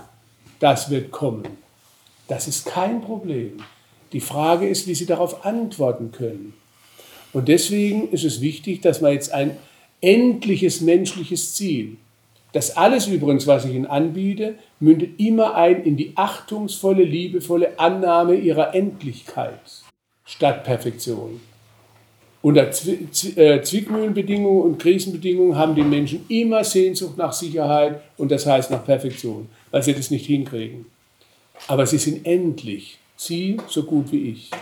Also können wir nur mit relativer Sicherheit umgehen. Und wenn Sie jetzt eine Entscheidung, ich mache ein Beispiel, viele Klienten sagen mir dann zum Beispiel, wenn wir schon so gearbeitet haben, ja, ich habe jetzt so eine Entscheidung, aber das kann nicht die richtige sein. Also wieso nicht? Also, ja, es gibt noch ein Ja, aber. Ich sage sofort, ja und? Man sagt, ja wie, ja und? Es gibt ein Ja, aber, ich sage, das habe ich schon verstanden. Aber wieso ist das ein Problem? Ja, selbstverständlich gibt es ein Ja, aber eines, wahrscheinlich gleich mehrere. Und so, da sind die manchmal fassungslos. Dann mache ich so und sage, gucken Sie, wir machen es mal so, alle Ihre inneren Strebungen, dazu lade ich Sie jetzt auch ein, könnten wir uns vorstellen, wie ein inneres Parlament. Wie ein Parlament. Habe ich extra so eine Intervention dafür entwickelt. Ne? So, Sie haben verschiedene Strebungen, soll ich das machen, das machen, wie Fraktionen in einem Parlament. Und jetzt würde Abstimmung erfolgen zu einer bestimmten sogenannten Entscheidung und im Gegensatz zum Bundestag wären alle Abgeordnete da. Hm? So, und jetzt stimmen sie ab. Und dann sagt zum Beispiel eine Person zu mir, ja, das kann ja die richtige Entscheidung sein. Warum? Ja, es gibt noch ein Ja, aber. Ich sage, okay, machen wir es mal im Parlament. Also wie viel Prozent stimmen denn für diese Entscheidungsrichtung ab? Ich sagte, nur 70 Prozent. Also oh, nur, wie viel müsste es denn sein? Ich sagte, ja, schon 90, 95. Die Sehnsucht nach Eindeutigkeit. Eine Entscheidung, behaupten dann die Menschen oft, wäre dann gut, wenn es keine Ambivalenzen mehr gibt. Ja, das ist übermenschlich. Weil man hat ja nur vorher diese ganzen Sachen gehabt, weil es viele gute Optionen gab. Optionen unterschiedlicher Art, die alle was für sich hatten. Die werden doch dadurch nicht blöder oder schlechter, dass man eine auswählt. Sie müssen nur zurückbleiben. Also ist der nächste Schritt. Also okay, 70 Prozent. Ich frage dann die Leute oft, frage ich sie auch, äh, sind sie eher für parlamentarische Demokratie oder für Honeckersche Verhältnisse zum Beispiel? Der Kandidat hat bei der Wahl 104,5 Prozent gekriegt oder so ähnlich. Ne? Vermutlich sind sie für parlamentarische Demokratie, oder? Ja, dann sage ich aber zu den Leuten, aber in ihrem Inneren, da sind sie für Honeckersche Verhältnisse. Ist das nicht spannend? Weil, wenn man 70 Prozent hat, das ist verfassungsgebende Mehrheit. Selbst eine gute regierungsfähige Regierung kann mit 50 Prozent in einer Stimme regieren. Wenn sie ein paar Prozent mehr hat, ist ja noch besser, aber warum nicht? Sie ist handlungsfähig. Nur, das ist gerade der Witz an der gut funktionierenden parlamentarischen Demokratie. Wenn die Entscheidung getroffen ist, die Regierung gebildet, dann brüllt die Opposition hoffentlich laut. Und zwar immer wieder. Nur so funktioniert die parlamentarische Demokratie. Wenn die mundtot gemacht werden muss, das ist das, was wir von uns verlangen, wenn wir Ambivalenzen unterdrücken, ja, dann muss man sich nicht wundern, wenn es einen inneren Tumult gibt. Weil das lässt sich nicht betrügen und es steht ja auch für wertvolle Aspekte. Andere Bedürfnisse, die man gerade nicht berücksichtigen kann. Also möchte ich Sie einladen, wenn Sie schon sowas haben, dass Sie dann eine innere parlamentarische Demokratie für sich nutzen und sagen, oh, wie steht es innerlich? Wenn es genau 50-50 steht, dann können Sie sowieso machen, was Sie wollen. Dann bleibt es im Grunde nur gleich. Da können Sie es lassen oder in die eine Richtung oder in die andere gehen. Sie können sich darauf verlassen, Sie haben innere Ambivalenzen. Und das drückt Ihre vielschichtige Kompetenz aus, nicht eine Störung. Aber wenn Sie zum Beispiel eine Entscheidung treffen müssten und Sie würden dann nachspüren mit dieser metaphorischen Intervention, wie steht es denn gerade? Ach, 50 Prozent und drei Zusatzstimmen. Dann könnten Sie schon den Weg gehen. Aber Sie können sich darauf verlassen. Im nächsten Moment, wo Sie es machen, brüllt die Opposition. Ist dies ein Problem? Oh nein, Sie können sagen, wow, so viele Ja-Abers, meine parlamentarische Demokratie funktioniert hervorragend. Ich bin kompetent multivalent, kompetent ambivalent, nicht problematisch ambivalent. Weil nur so decken Sie Ihre reichhaltige Vielfalt ab. Könnte man Sie dafür gewinnen, dass Sie sich so eine innere parlamentarische Demokratie erlauben? Und dann bräuchte es noch einen Aspekt zusätzlich. Weil das ist doch klar, und es wäre dann nur gut, wenn die parlamentarische Demokratie so funktionieren würde, was leider in den USA noch viel schlimmer als bei uns, aber bei uns auch so ist. Das Zurückbleibende, das war ja nicht blöd. Das müsste also achtungsvoll gewürdigt werden und getröstet werden, dass es gerade nicht zum Zug kommt. Also wenn Sie zum Beispiel haben, oh, ich hätte gern das und das und so in der Art, zum Beispiel, ne, wenn Ihre Kleine auf die Brust liegen will und das wäre Ihnen jetzt aber einfach im Moment zu viel, könnte mal sein. Wenn Sie dann sagen, oh, ich verstehe dich so gut, komm, du willst an meine Brust, ich nehme dich auf den Schoß, gell, aber ich verstehe so gut, dass du auf die Brust wolltest. Und das ist so in Ordnung, jetzt kriege ich es gerade nicht, aber ich tröste dich dafür. Und du bist so in Ordnung, dass du auf die Brust willst. Und ich bin so in Ordnung, dass ich frei atmen will. Und dann gebe ich dir das und das. Dann würde nach nicht alles berücksichtigt. Aber das Zurückbleibende, das nicht berücksichtigte, würde endlich mal gewürdigt und getröstet, weil nichts an ihnen ist blöd. Nichts von diesen Bedürfnissen ist blöd. Nur können wir sie halt nicht leider alle berücksichtigen. Und deswegen brauchen wir dafür, für das Zurückbleibende, eine würdigende Umgangsweise. Ist es verstehbar? Und jetzt noch ein Schritt und lasse ich es in Ruhe. Das alles, man hat doch die Sehnsucht nach Sicherheit. Und man kriegt sie nicht hundertprozentig. Also, da zitiere ich mal wieder ein Zitat von Václav Havel, was mir so gut gefällt, habe ich mal gefunden, früherer tschechischer Präsident. Äh, der hatte auch Grund genug, das so zu formulieren. Der lag, war für seine äh, Überzeugungen, Kata 77, lange im Gefängnis. Er sagte immer, Hoffnung ist nicht die Sicherheit, dass das, was man sich wünscht, rauskommt im Ergebnis. Das denken die meisten Leute sondern Hoffnung ist die Gewissheit, dass das, was man tut, einem Sinn macht. Ganz unabhängig vom Ergebnis. Sinn macht. Jetzt bräuchte man noch einen Aspekt, wenn Sie in sich reinspüren, wann würden Sie merken, das macht mir Sinn. Da kann man unterschiedliches machen. Etwas, was ich mal ursprünglich mal für mich entwickelt habe, was ich aber schon vielen hunderten Klienten auch angeboten habe und die, hat, konnten das auch gut nutzen, ist, wenn Sie innerlich imaginativ in die Zukunft reisen, zu einem Punkt, wo Sie zum Beispiel zurückblicken können auf das Jetzige. Also ich habe mich immer mit Nahtodforschung äh, äh, viel beschäftigt. Deswegen habe ich dann gedacht, das ist eine gute Idee, könnte man da machen. Weil viele Leute, die so klinisch tot, also Nahtoderfahrungen haben, die erzählen dann immer hinterher, dass sie dann in einen Lichttunnel da irgendwie einsteigen, aber vorher oft einen Lebensrückblick machen. Dazu muss man nicht erst abnibbeln, das kann man imaginativ jederzeit machen. Ne? Aber das ist eine gute Idee. Ich stelle mir vor, in einer sehr schwierigen Entscheidung, zum Beispiel in der Entscheidung, soll ich die Klinik jetzt hier initiieren oder nicht? Weil da war klar und alle meine Freunde haben gesagt, bist du des Wahnsinns, bist du blöd, wenn das nicht klappt, bist du bankrott. Dann müsst ihr unheimliche Kredite aufnehmen. Und die haben ja recht gehabt. Ne? Also, natürlich wollte ich, dass es klappt, aber man wusste es nicht. Ne? Das erste war klar, ich frage meine Familie, seid ihr, äh, äh, wie ist das für euch? Und die haben gesagt, Mensch, das ist so eine lange Vision für dich schon so. Wir sind dabei, wir tragen das mit. Und da bin ich lebenslang dankbar. Aber das macht es auch nicht gewisser. Ne? So. Also bin ich dann, habe ich gesagt, ich mache es jetzt so, als ob ich jetzt so wie äh, kurz bevor ich über den Jordan gehe, am Lebensende und einen Lebensrückblick habe. Und da setze ich mich hin, in meinem Lebensrückblick, schon alles imaginiert. Ne? So, und stell mal vor, jetzt bin ich da und blicke zurück auf diese Situation. Soll ich die Klinik jetzt machen oder nicht? Und dann muss ich jetzt verschiedene Optionen durchspielen. Was macht bei Ihnen ein Sinngefühl? Jeder von uns hat es, so ein Stimmigkeitsgefühl. So kommt man schon auf die Welt. Da habe ich mir vorgestellt, mir drei Optionen. Erste Option, ich mache es und es klappt. Ein gutes Gefühl, ist ja klar. Zweite Option, ich mache es nicht. So, aus Sicherheitsgründen, und da gibt es sehr gute, anerkennenswerte Argumente dafür damals, ganz schlechtes Gefühl, weil das war eine Vision, die hat mich Jahrzehnte getrieben. Dritte Option, ich mach's und es klappt nicht. Auch die Option muss ich durchspielen.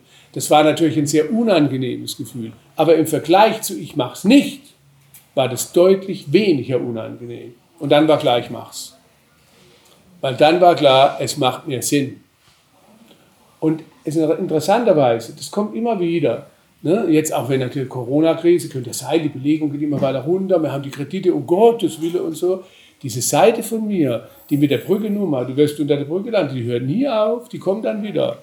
Aber wenn ich dann denke, oh Gott, oh Gott, oder sowas, und ich denke daran, hey, war es sinnvoll für mich, als ich das entschieden habe, dann werde ich ganz ruhig. Trotzdem ist es unangenehm, die Ungewissheit. Aber ich werde ganz ruhig, weil ich weiß, eins ist klar, es war sinnvoll. Und was heißt das? Ich bin geschützt vor Selbstabwertung. Weil das ist genau das, was typischerweise zum Hader führt. Hätte ich doch, hätte ich doch, hätte ich doch. Da will man bestimmte Dinge ungeschehen damit machen, die aber auf diese Art nicht ungeschehen machbar sind. Wenn ich mich dann erinnere, war es sinnvoll? Ja, es war es. Dann kann ich mit jedem Ergebnis, und wenn es noch so blöd ist, dann muss ich mich ja nicht freuen, dann ist ja klar aber ich kann besser damit umgehen. Das ist die relative Sicherheit in Krisenzeiten, die man sich von innen heraus geben kann. Und dann kann man, aber das mache ich nur noch als letzte Anregung dann lasse ich es in Ruhe, erst in Netzwerke gehen gut, in soziale Netzwerke. Weil das ist der nächste Schritt. Man muss es nicht allein machen. Das ist das Schöne jetzt, wenn Sie sehen, wie es in Italien, wo Sie vom Balkon gesungen haben, wie man jetzt sieht manchmal, wie mehr Solidarität manchmal unter Leuten entsteht unter diesen Krisenbedingungen. Eine Krise ist keine Chance. Aber wenn man so eine Haltung, wie ich sie Ihnen jetzt angeboten habe, aufbaut, von innen heraus, mit dieser Art der liebevollen Annahme der eigenen Endlichkeit, mit sich hineinbegebe in so eine Steuerposition und entsprechendem Umgang mit den verschiedenen Seiten, mit so einer Haltung bezogen auf Entscheidungen und sich dann solidarisiert mit anderen Menschen, dann hat man bessere Chancen aus der Krise eine Chance zu machen. Nicht es ist eine, eine daraus zu machen. Und das sind soziale Netzwerke sehr gut.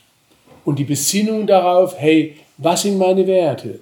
Was macht mich aus? Was kann ich? Auch unterschiedliche Sachen, die gar nichts mit Beruf zu tun haben.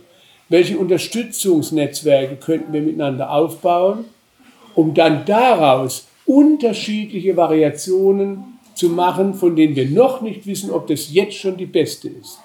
Es heißt, und das ist das Letzte, was ich sage, wenn Sie sich dann Ziele setzen, dann wäre es ganz wichtig, dass Sie sich nicht versklaven an den Zielen, sondern die Ziele nutzen als etwas, was Sie in Bewegung bringt, die Sie aber nicht erreichen müssen, weil Sie doch gar nicht wissen können, was auf dem Weg da auf Sie zukommt. Ne? Wenn Sie mich nehmen, wenn Sie viele andere Leute nehmen, die ich schätze, so, die sind immer was anderes geworden, als sie werden wollen. Also ich wollte zum Beispiel Pilot werden bin ich nicht geworden. Dann habe ich Volkswirtschaft studiert und Diplom gemacht und wollte als Diplom-Volkswirt arbeiten. Jetzt bin ich gelandet als Facharzt für psychosomatische Medizin und so Zeugs. Ich bin doch ein krasser Versager, Sie. Krasser Versager. Alles, was ich mir da vorgenommen hatte, habe ich nicht erreicht. Dafür was anderes. Sieh, ich bin sowas von Gott froh, dass ich das nicht erreicht habe, was ich erreichen wollte. Also, wenn ich, mir jetzt, wenn ich mich versklavt hätte an meinen Zielen, das und das ist mein Ziel und das muss ich erreichen. Und wenn ich es nicht erreicht, dann bin ich ein Versager.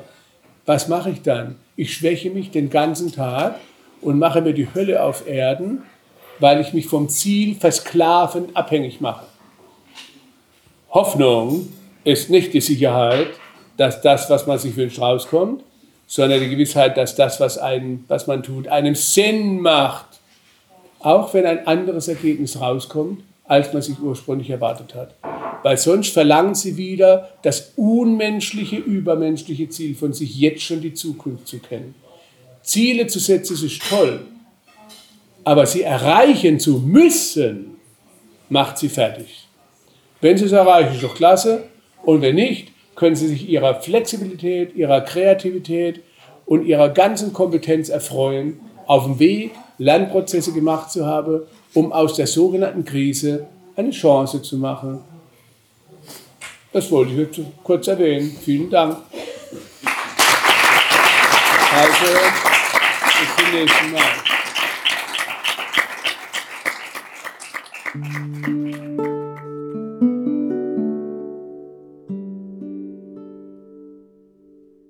Wir sind am Ende dieser Podcast-Folge angelangt.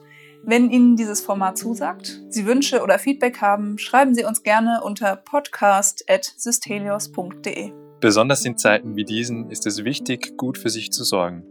Machen Sie Ihre Kolleginnen und Kollegen, Klientinnen und Klienten oder Menschen, die Ihnen nahestehen, gern auf dieses neue Podcast-Format der Systelius Klinik aufmerksam und helfen Sie uns, unsere Angebote für eine gelingende Psychohygiene möglichst vielen Menschen verfügbar zu machen. Mehr Informationen zum Podcast und zum Klinikangebot allgemein finden Sie auf unserer Webseite www.systelius.de. Danke, dass Sie mit dabei waren. Und wir freuen uns darauf, Sie auch in den kommenden Folgen im Systelios Podcast begrüßen zu dürfen. Tschüss und bis bald. Bis bald. Bis bald.